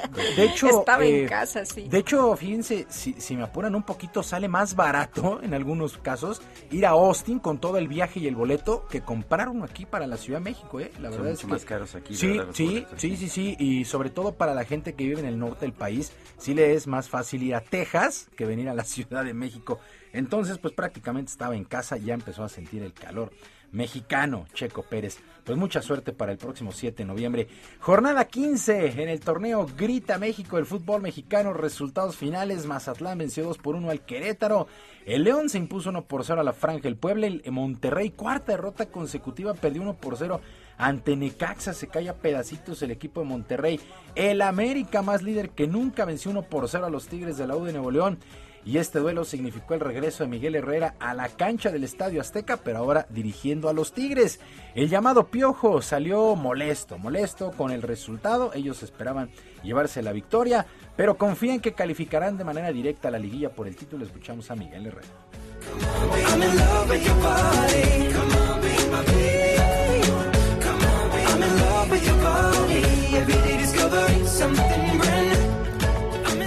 The shape of you. Nada, seguiremos ahí, pase lo que pase, seguiremos ahí entre los cuatro primeros. Eh, lo único que puede pasar es que Toluca nos pase, que nos ponga en cuarto lugar.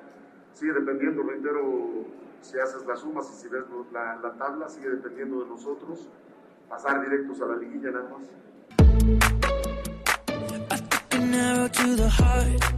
Bueno, ahora sí que como dicen en los toros, división de opiniones en el Azteca, unos le chifraron y otros le aplaudieron a Miguel Herrera.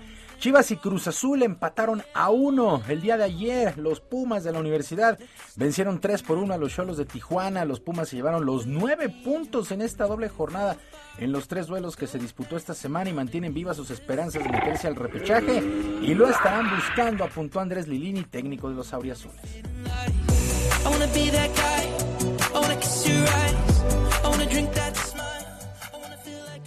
Depende de nosotros. En el partido pendiente nosotros estaríamos en una posición muy buena, pero en el fútbol nada hay que darlo por hecho antes de jugar. Ese partido es muy complicado contra un rival sumamente difícil, que nosotros primero tenemos que pensar en Pachuca, un rival directo para meternos en la calificación. Every time you come around, Increíble con tres victorias consecutivas. Pumas, Pumas está peleando la calificación. En un resultado de escándalo, el Atlas le pegó 6 por 2 al equipo del San Luis. Santos y Toluca empataron a 2 y Pachuca y Juárez 1 por 1 en el duelo que cerró esta jornada 15. El América es líder con 34 puntos, ya calificado a la liguilla. Segundo es Atlas con 23, eh, 26. 23 tiene el Toluca y es tercero Tigres y León 22. Cuarto y quinto lugar es el top 5. No puedo creerlo. de- Atlas segundo. el Atlas segundo, sí, sí, sí. El Atlas es segundo lugar con 26 unidades y tiene tres de ventaja sobre el Toluca. Eh, este Atlas con Diego Coca, que decíamos le pegó 6 por 2 al San Luis. Eso sí está de llamar la atención. Bueno, también en España, fecha 10, el Betis, mi querido Sergio, 3 por 2 al Rayo Vallecano. No sé si viste la tabla, pero está en cuarto lugar. Está en cuarto lugar, sí, está en cuarto lugar. Andrés Guardado y Diego Lainez, los mexicanos entraron de cambio al minuto 70. El Atlético Madrid empató a dos con la Real Sociedad y en el clásico, el Real Madrid le pegó 2 por 1 al Barcelona. El Barcelona que es noveno, sí, noveno en la tabla general. Y por lo pronto Roma Alcuman, timonel de los catalanes, calificó como muy dolorosa esta derrota, pero no tienen tiempo para lamentaciones.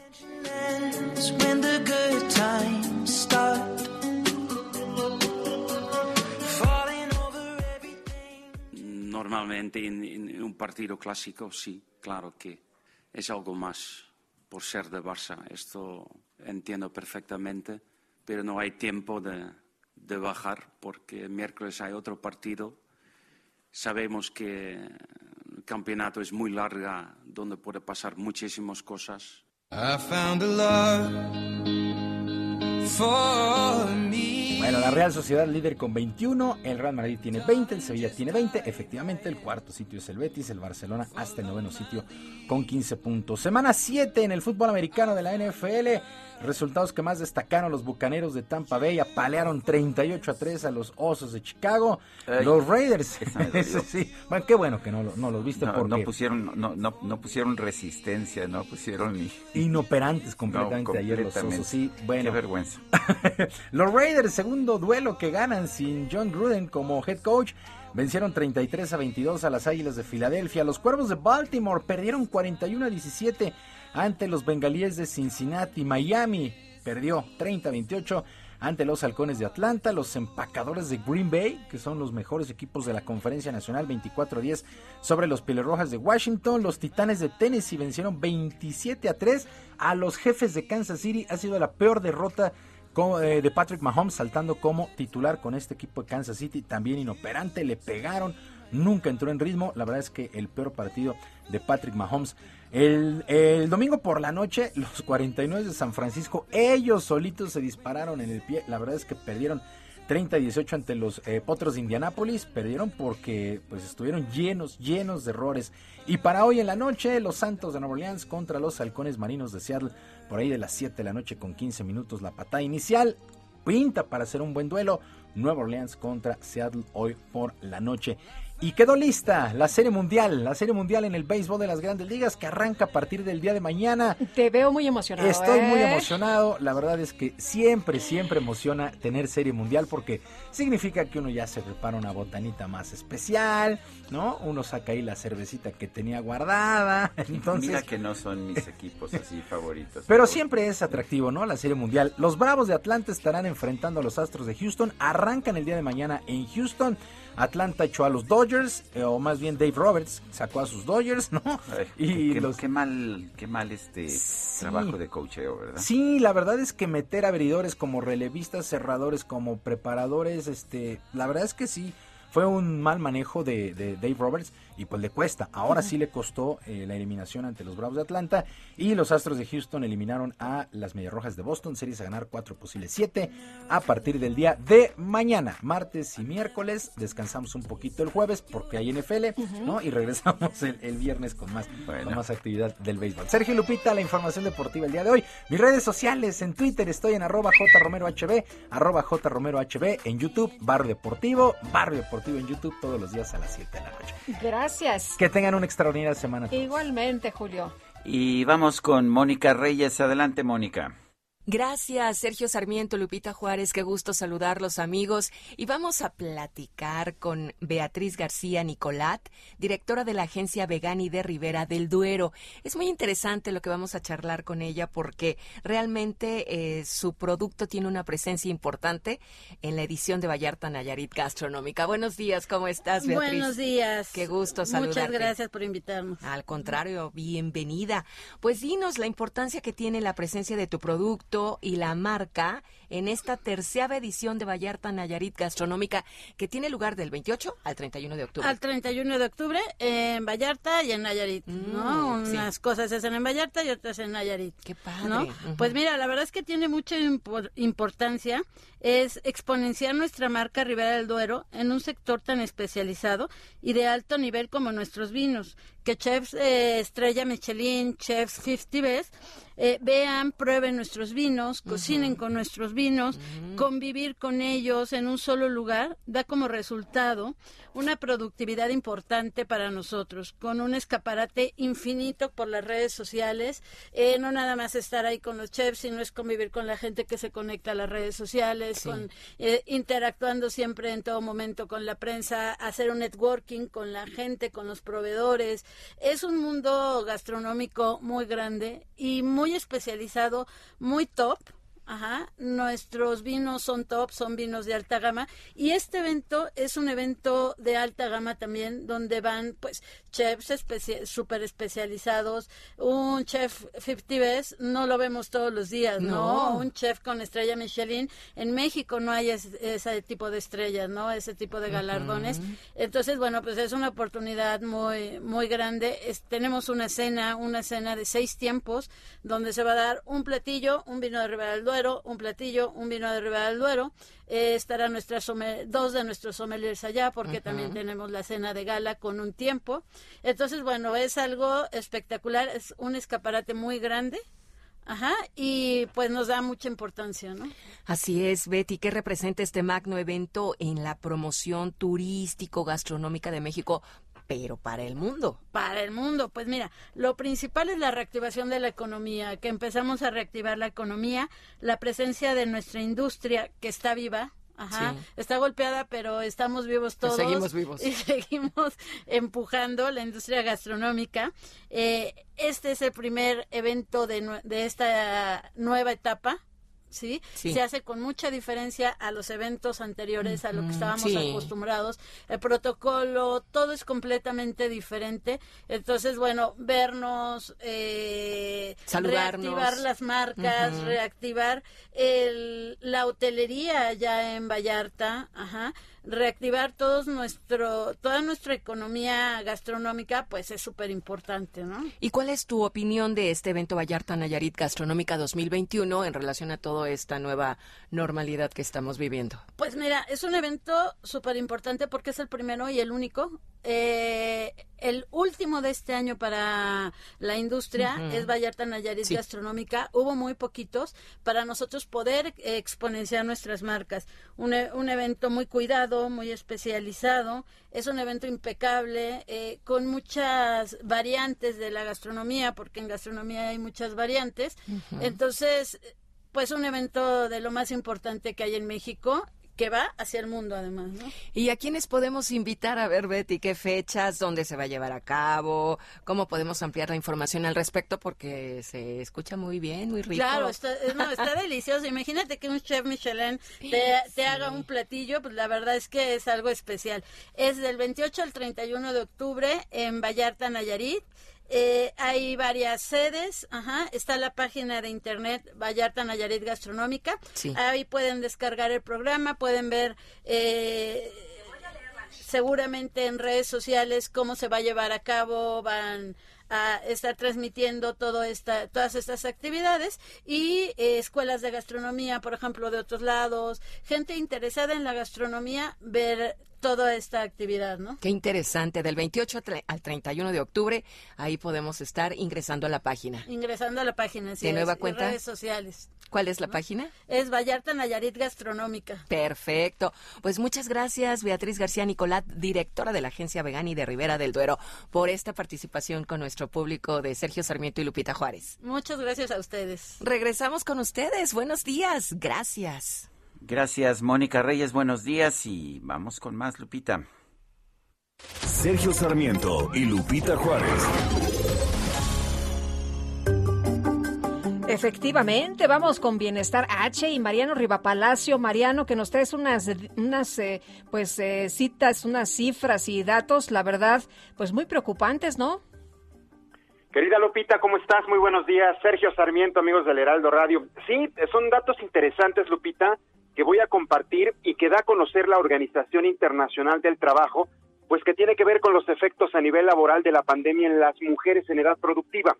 Este organismo, Lupita, revela que la pandemia le quitó el trabajo a más de 54 millones de mujeres en todo el mundo durante el 2020. 54 millones de mujeres. Y esto afectó especialmente a los sectores manufacturero y de servicios. Ahora, los expertos como la antropóloga social Liliana Ivette Castañeda Rentería, ella es de la Universidad de Guadalajara, destaca que la emergencia sanitaria pues obligó a gran parte de la población a trasladar su vida pública al espacio privado, donde las actividades de educación, trabajo y cuidado pues convergen en un solo lugar, la casa, y en las cuales las mujeres son quienes asumieron prácticamente la mayoría de las labores extras. Es importante mencionar, Sergio y Lupita, que con base en datos del INEGI, durante el confinamiento en México, seis de cada diez mujeres han sido las encargadas de las labores domésticas en su totalidad y de cuidado, mientras que en el caso de los hombres la proporción es de cuatro hombres por cada diez se encargaron de todas las actividades de la casa. Sin embargo, pues la, igualdad y equidad de género, Sergio, pues tú lo sabes, va más allá de las tareas domésticas. Además, de acuerdo con el Banco Interamericano de Desarrollo, el 74% de las mujeres asumieron el apoyo sobre la educación a distancia de sus hijos durante la pandemia, en comparación con el 4.8% de los varones. Las mujeres, es un dato interesante el que viene, las mujeres se mantuvieron al tanto en los grupos de WhatsApp de la escuela. Ellas estuvieron y están más al tanto a través de esta red social, Lupita, que los hombres. Ellas están al tanto con el grupo de mamás, ellas ven las tareas, están en comunicación con los maestros y sobre todo si las que se quedaron sin chamba, pues es su herramienta para poder sacar adelante en materia de educación a sus hijos. Desde el inicio del confinamiento, Sergio, y con el llamado quédate en casa, esto provocó que las mujeres cuidaran su salud y la de sus familias, pero también provocó que tuvieran que permanecer encerradas, muchas pues con sus violentadores solas y sin redes de apoyo. A esto se sumó Lupita la idea de que les tocaba asumir el rol de amas de casa y hacerse cargo de sus hijos. La experta de la Universidad de Guadalajara también nos dice que es necesario visibilizar lo que acontece para crear condiciones laborales decentes. Más allá del género, se trata de un tema de derechos humanos en donde las actividades de todos pues sean reconocidas. Y ya por último, durante la pandemia, muchas mujeres, Lupita, fueron despedidas, miles, algunas tuvieron que renunciar para atender a sus familias y quienes pudieron continuar con sus empleos tuvieron que adaptarse al teletrabajo que a pesar de las condiciones precarias se volvió para la mayoría pues un privilegio. De acuerdo con el Banco Interamericano nuevamente, la salud mental, y aquí lo hemos dicho varias veces Sergio, la salud mental y emocional de la mayoría de las mujeres se observó más quebrantada que la de los hombres. Ellas han manifestado mayormente agotamiento crónico, ansiedad, depresión y soledad. Así que Sergio Lupita, amigos del Heraldo Radio, así los datos interesantes que recientemente están dando a conocer estos organismos que comparto yo con ustedes esta mañana de inicio de lunes a través de Bienestar H. Sergio Muchas Lupita. gracias. Hasta luego, Mariano. Hasta luego, Lupita, que te vaya muy bien. Son las 9 de la mañana con 24 minutos. El número para WhatsApp es el 55 2010 9647. Regresamos. It's not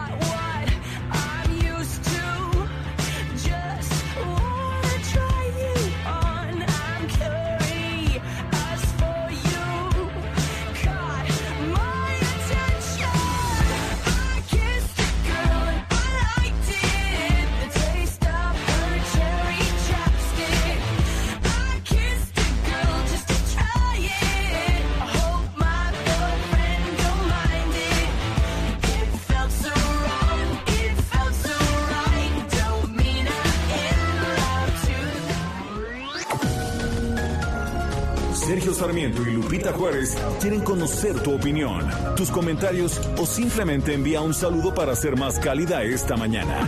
Envía tus mensajes al WhatsApp 5520 109647. Heraldo Radio, la HCL se comparte, se ve y ahora también se escucha.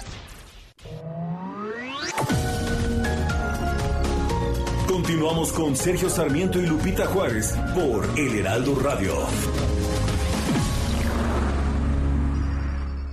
En Soriana siempre te llevas más. Milanesa de res a solo 149.90 el kilo. Atún tuni en lata de 140 gramos lleva 4 por solo 60 pesos. Y aceite capullo de 850 mililitros a 50 pesos. Soriana, la de todos los mexicanos. Solo octubre 25. Aplican restricciones. Aplica en Hiper y Super. Waking up next to you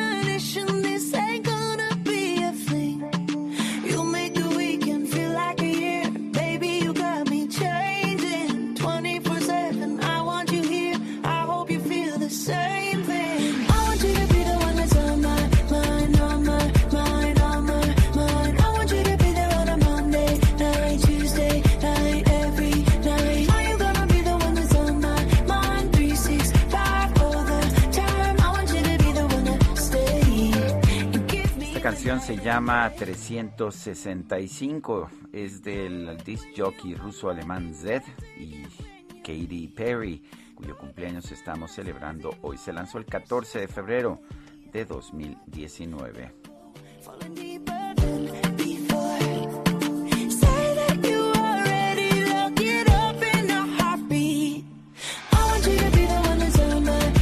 Seguimos con los mensajes. Hola, un cariñoso y cordial saludo para Lupita y para don Sergio. También felicitaciones por su cumple del pasado sábado. Quiero pedirle a nuestro presidente que deje de estar censurando y atacando a la UNAM en lugar de... eh, Dice, de destacar su gran nivel académico con el que forman a sus alumnos Gonzalo González de Chimalhuacán en el Estado de México. Y dice otra persona, AMLO inhumano solo ha servido para destruir y alentar a la delincuencia y abusos. Pensar que todavía faltan tres años para que des- desaparezca la presidencia. De último momento, eh, las autoridades de Estados Unidos eh, están señalando que se va a mantener cerrada la frontera entre México y los Estados Unidos, que presuntamente se iba a abrir eh, el próximo 8 de noviembre. Esto hasta el 21 de enero, 21 de enero del 2022, es lo que estoy leyendo en estos momentos en un mensaje de la US Customs and Border Protection. Son las 9 de la mañana con 33 minutos. Vamos con Mónica Reyes.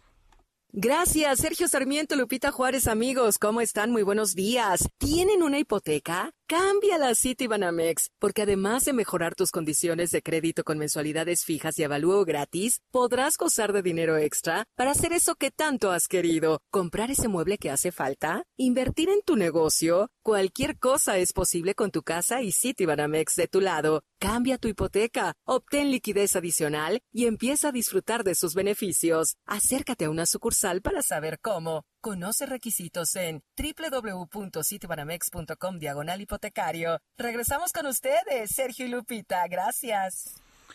Muy bien, gracias Mónica Reyes. Estoy leyendo, a ver, toda la notificación de, de, la, de la Agencia de Fronteras del Departamento de Seguridad Interna del de Estados Unidos.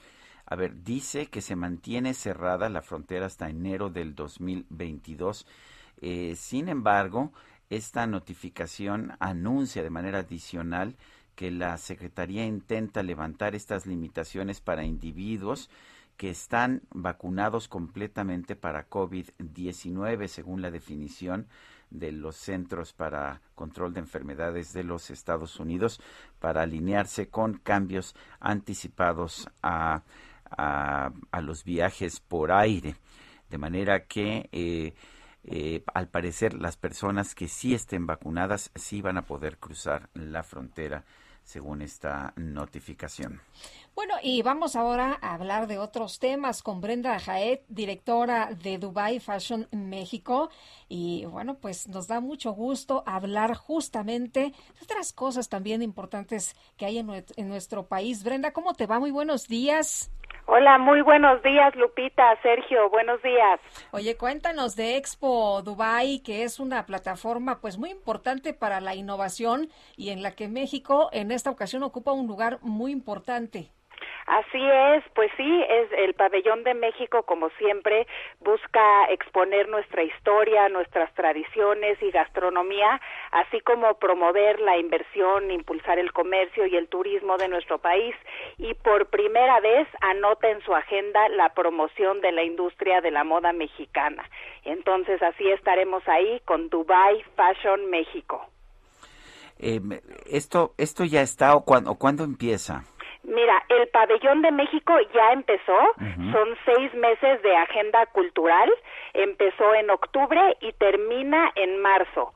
Pero la Semana de la Moda, que es de la cual yo voy a llevar a cabo, va a ser en noviembre. Va a ser a partir del 14 de noviembre, del 14 al 19 de noviembre. Ahora, Brenda, una pues situación que ha ido cambiando en, el- en lo que presenta México, se combina pues la creatividad, pero también ahora la tecnología, ¿no? Y tenemos, eh, la verdad es que diseñadores de talla mundial. Así es, es justamente lo que queremos enseñar, porque si bien siempre, pues, eh, nuestra moda, nuestros diseños se basan en nuestro bagaje cultural, en nuestra historia, en nuestro folclore, pues la innovación y el diseño están ahí y están a nivel internacional y queremos enseñar al mundo lo que tenemos y creo fielmente en nuestros diseñadores y si el mundo viera lo que tenemos, que eso es lo que queremos hacer justamente con esto, es una gran vitrina, yo creo que podemos exportar mucho talento y podemos atraer también inversión. Bueno, pues suena, suena realmente importante. Eh, y qué bueno que la moda, que la moda se considera como una parte tan significativa de, de la economía, de la inversión, porque estoy convencido de que lo es. Es que sí lo es porque es una forma de reactivarla, porque es una cadena muy grande. Desde la persona que siembra el algodón en el campo hasta los dependientes de una tienda, hasta la gente que trabaja en las maquilas, en las fábricas, los, los propios diseñadores, los periodistas de moda. Es muchísima la gente que se emplea en esta industria que siempre se ha quedado como a un lado, ¿no? Como tachada de banal de alguna forma, pero por eso es esta emoción que tiene toda la industria de la moda de México de que por primera vez se nos haya abierto la puerta, esta vez con siete diseñadores muy importantes, pero esperando que no se vuelva a cerrar la puerta y que la próxima vez sean 20 o más y, y pues ya sea para siempre, ¿verdad? Muy bien, pues Brenda, muchas felicidades y muchas gracias por platicar con nosotros de esto. No, muchas gracias a ustedes y los invito a seguirnos en nuestras redes sociales, que es arroba Dubai Fashion México, para que vean todo lo que vamos a estar haciendo por allá.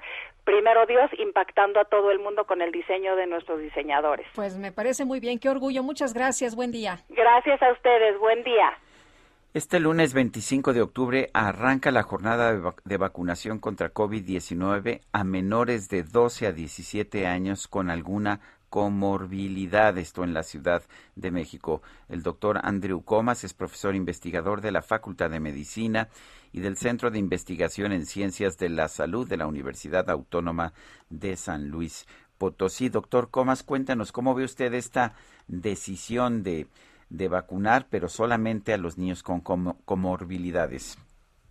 Bueno, uno es una decisión incorrecta y dos, esto del censo que sacaron, bueno, la estimación de niños con comorbilidades, pues es una falacia porque justamente, de hecho, el doctor este, Hugo López Gatel eh, ha, ha retrasado el censo, por ejemplo, de enfermedades raras y también ha retrasado el censo de enfermedades oncológicas. Este es uno, ya lo deberá tener nuestro país. Y nada más en edad de vacunación de 11 a 17 años, de acuerdo a los datos del Instituto Nacional de Salud Pública, con obesidad son más de 6 millones 300 mil niños. Entonces habrá que vacunar de entrada a los niños con obesidad, a los niños con diabetes, a los niños con enfermedades oncológicas, que cada año pues son, se detectan unas 5 mil niños con enfermedades oncológicas. Entonces, este número de un millón de, de, de niños pues está muy lejos de la realidad. La farmacéutica estadounidense Moderna anunció esta misma mañana resultados muy positivos, muy alentadores de la vacuna contra COVID-19 en niños de entre 6 y 11 años.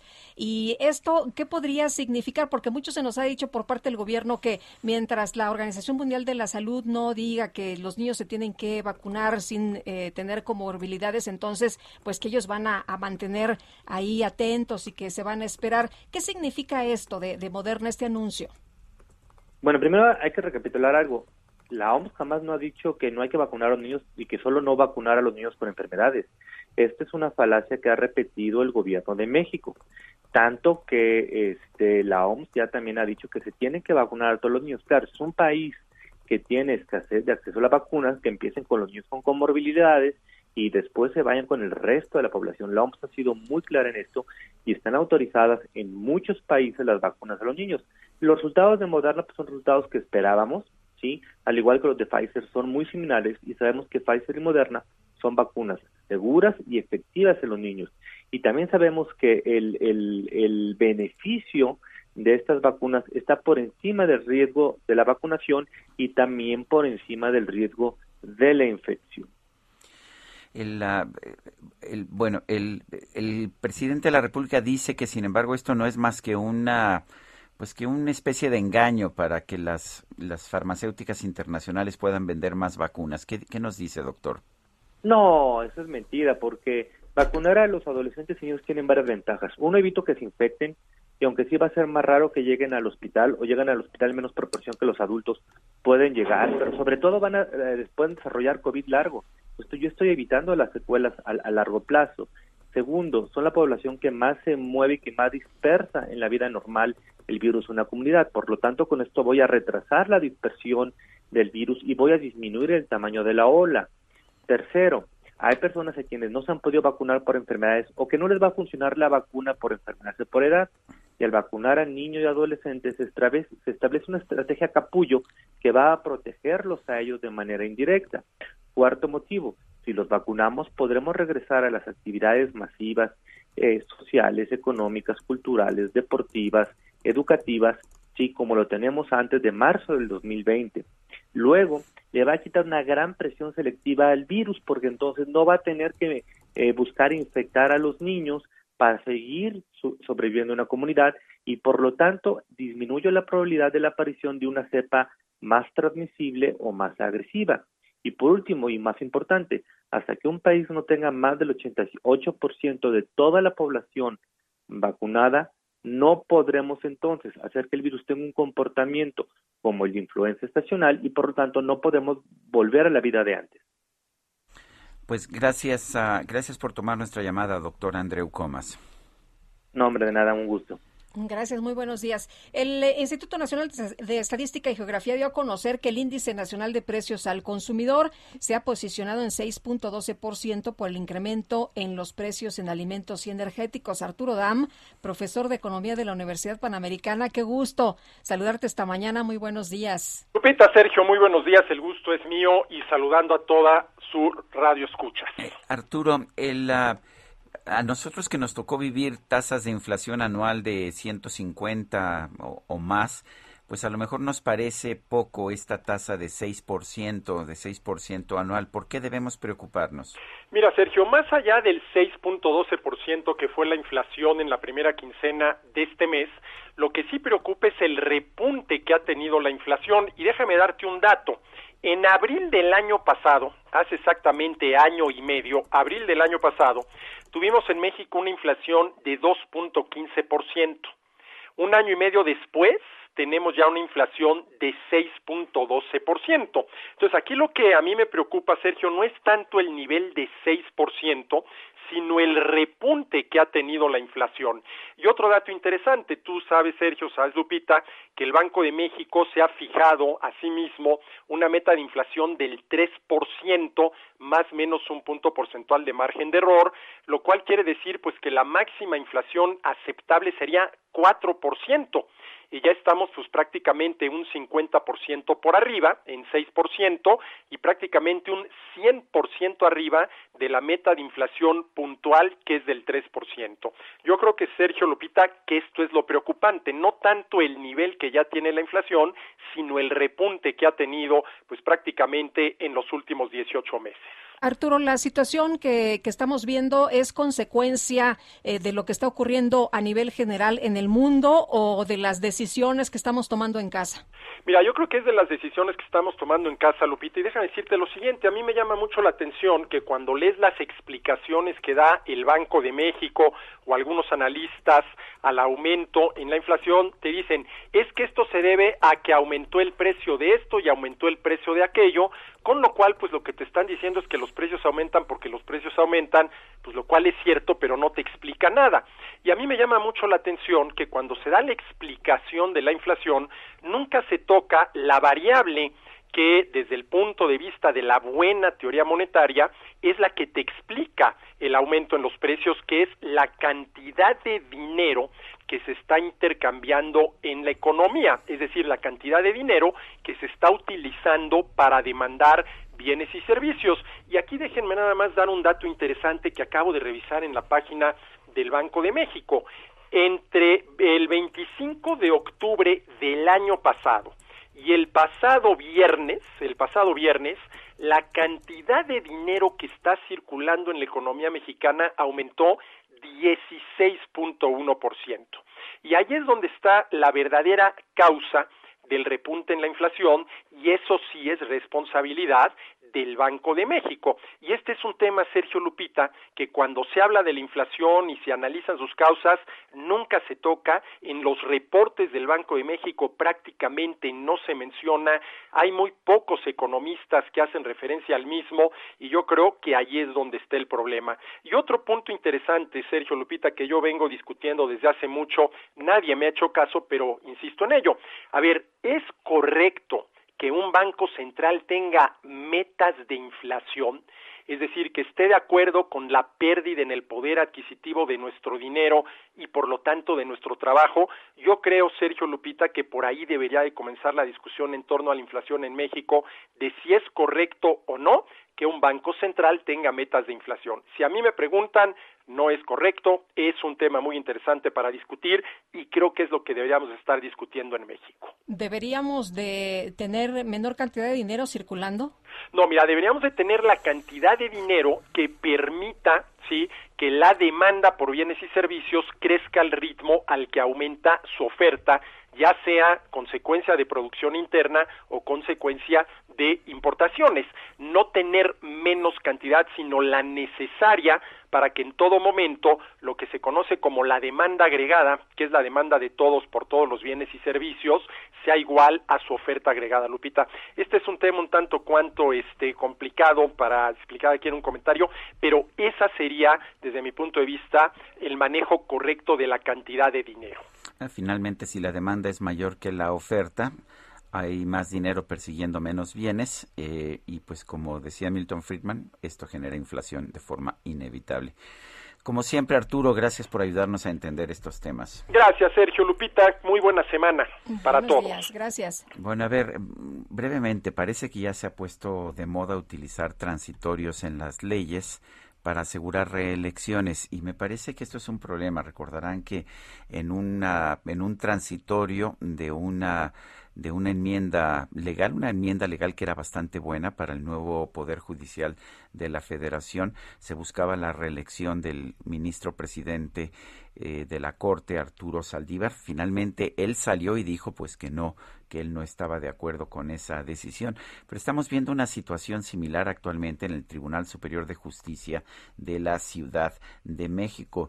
Y es que en un artículo transitorio de la ley orgánica del Poder Judicial de la Ciudad de México, pues resulta que metieron la posibilidad de que el actual presidente Rafael Guerra Álvarez pueda reelegirse en esta posición.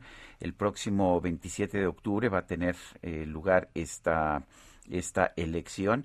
Eh, la otra magistrada que está compitiendo con él presentó una demanda de amparo, pero esta no fue aceptada. Eh, no fue aceptada por un tribunal colegiado que la rechazó eh, por dos votos contra uno, o sea que estuvo pues cerrada la votación. Pero es inquietante, es inquietante que a través de transitorios pues eh, simple y sencillamente se viole la ley y se permita la reelección eh, de distintos personajes de la política. Qué bueno que el ministro Saldívar lo rechazó y me parece inquietante que Rafael Guerra Álvarez, el presidente del Tribunal Superior de Justicia, sí esté aprovechando este, esta enmienda de un artículo transitorio para buscar la reelección este próximo 27 de octubre. Son las 9 de la mañana con 50 minutos. ¿Y te parece, Lupita? Vamos a un resumen de la información más importante que hemos acumulado esta mañana. Pues vámonos. En su conferencia de prensa de este lunes, el presidente López Obrador señaló que el exdirigente de las FARC, Rodrigo Granda, no fue detenido en México porque posiblemente, dijo posiblemente, se le ofreció asilo. Porque seguramente solicitó o se le ofreció asilo, es probable, y él resolvió regresar a su país y allá lo detuvieron. En realidad, la orden de, de captura se giró en Paraguay.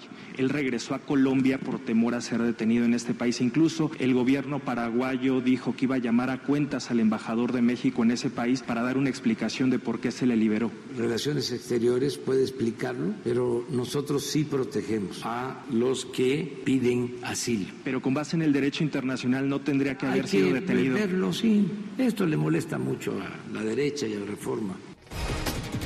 Así se resuelve todo, ¿no? Que Pues le sí. molesta a la derecha. Ay, ay, ay, y a un periódico en particular. Bueno, el presidente también anunció que el próximo 9 de noviembre va a sostener una reunión con el secretario general de la Organización de las Naciones Unidas, Antonio Guterres.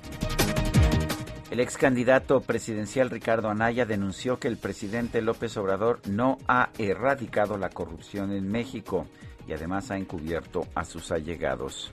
Fíjate, esta es una medición internacional muy seria que acaba de salir. Solo hay cuatro países con más corrupción. O sea, es de lo que menos puede presumir López Obrador en el mundo. Pero como en los delirios del presidente en México ya no hay corrupción, resulta que López Obrador va a ir a la ONU a hablar sobre la lucha contra la corrupción. Nada más falta que ahí en la ONU aparezca primero Nicolás Maduro hablando del crecimiento económico y la prosperidad en Venezuela, que siga Díaz Canel sobre democracia y derechos humanos en Cuba y que cierre López Obrador. El secretario general de la ONU, Antonio Guterres, condenó el golpe de Estado registrado en Sudán, pidió la liberación inmediata del primer ministro Abdallah Hamdok. El presidente de Turquía, Tayyip Erdogan, ordenó declarar personas non, non gratas a 10 embajadores de países occidental- occidentales que pidieron la liberación del opositor Osman Kavala, acusado de participar en un intento de golpe de Estado en 2016. El presidente de Cuba, Miguel Díaz Canel, advirtió que su país cuenta con suficientes revolucionarios para enfrentar las manifestaciones que planean realizar distintos grupos opositores el próximo 15 de noviembre. El Papa Francisco llamó a poner fin a la práctica de devolver a los migrantes rescatados en el mar Mediterráneo a otros países inseguros donde sufren violencia inhumana. Y la farmacéutica estadounidense Moderna informó que su vacuna contra COVID-19 muestra una alta eficacia en niños de entre 6 y 11 años, por lo que ya planea presentar estos datos a los reguladores sanitarios de todo el mundo.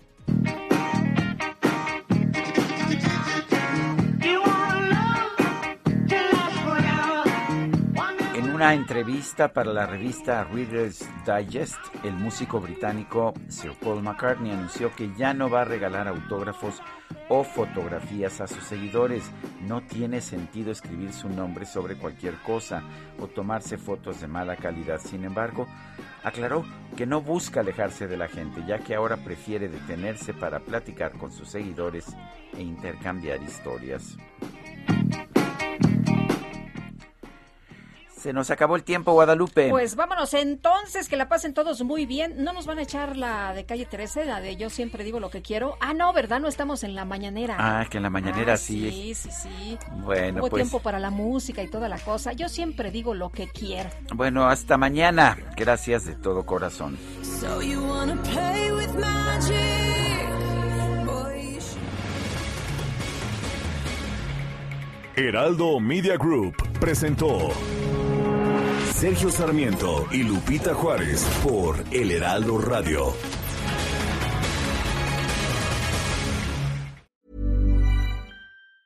Tired of ads barging into your favorite news podcasts? Good news. Ad-free listening is available on Amazon Music for all the music plus top podcasts included with your Prime membership. Stay up to date on everything newsworthy by downloading the Amazon Music app for free or go to amazon.com slash news ad free. That's amazon.com slash news ad free to catch up on the latest episodes without the ads.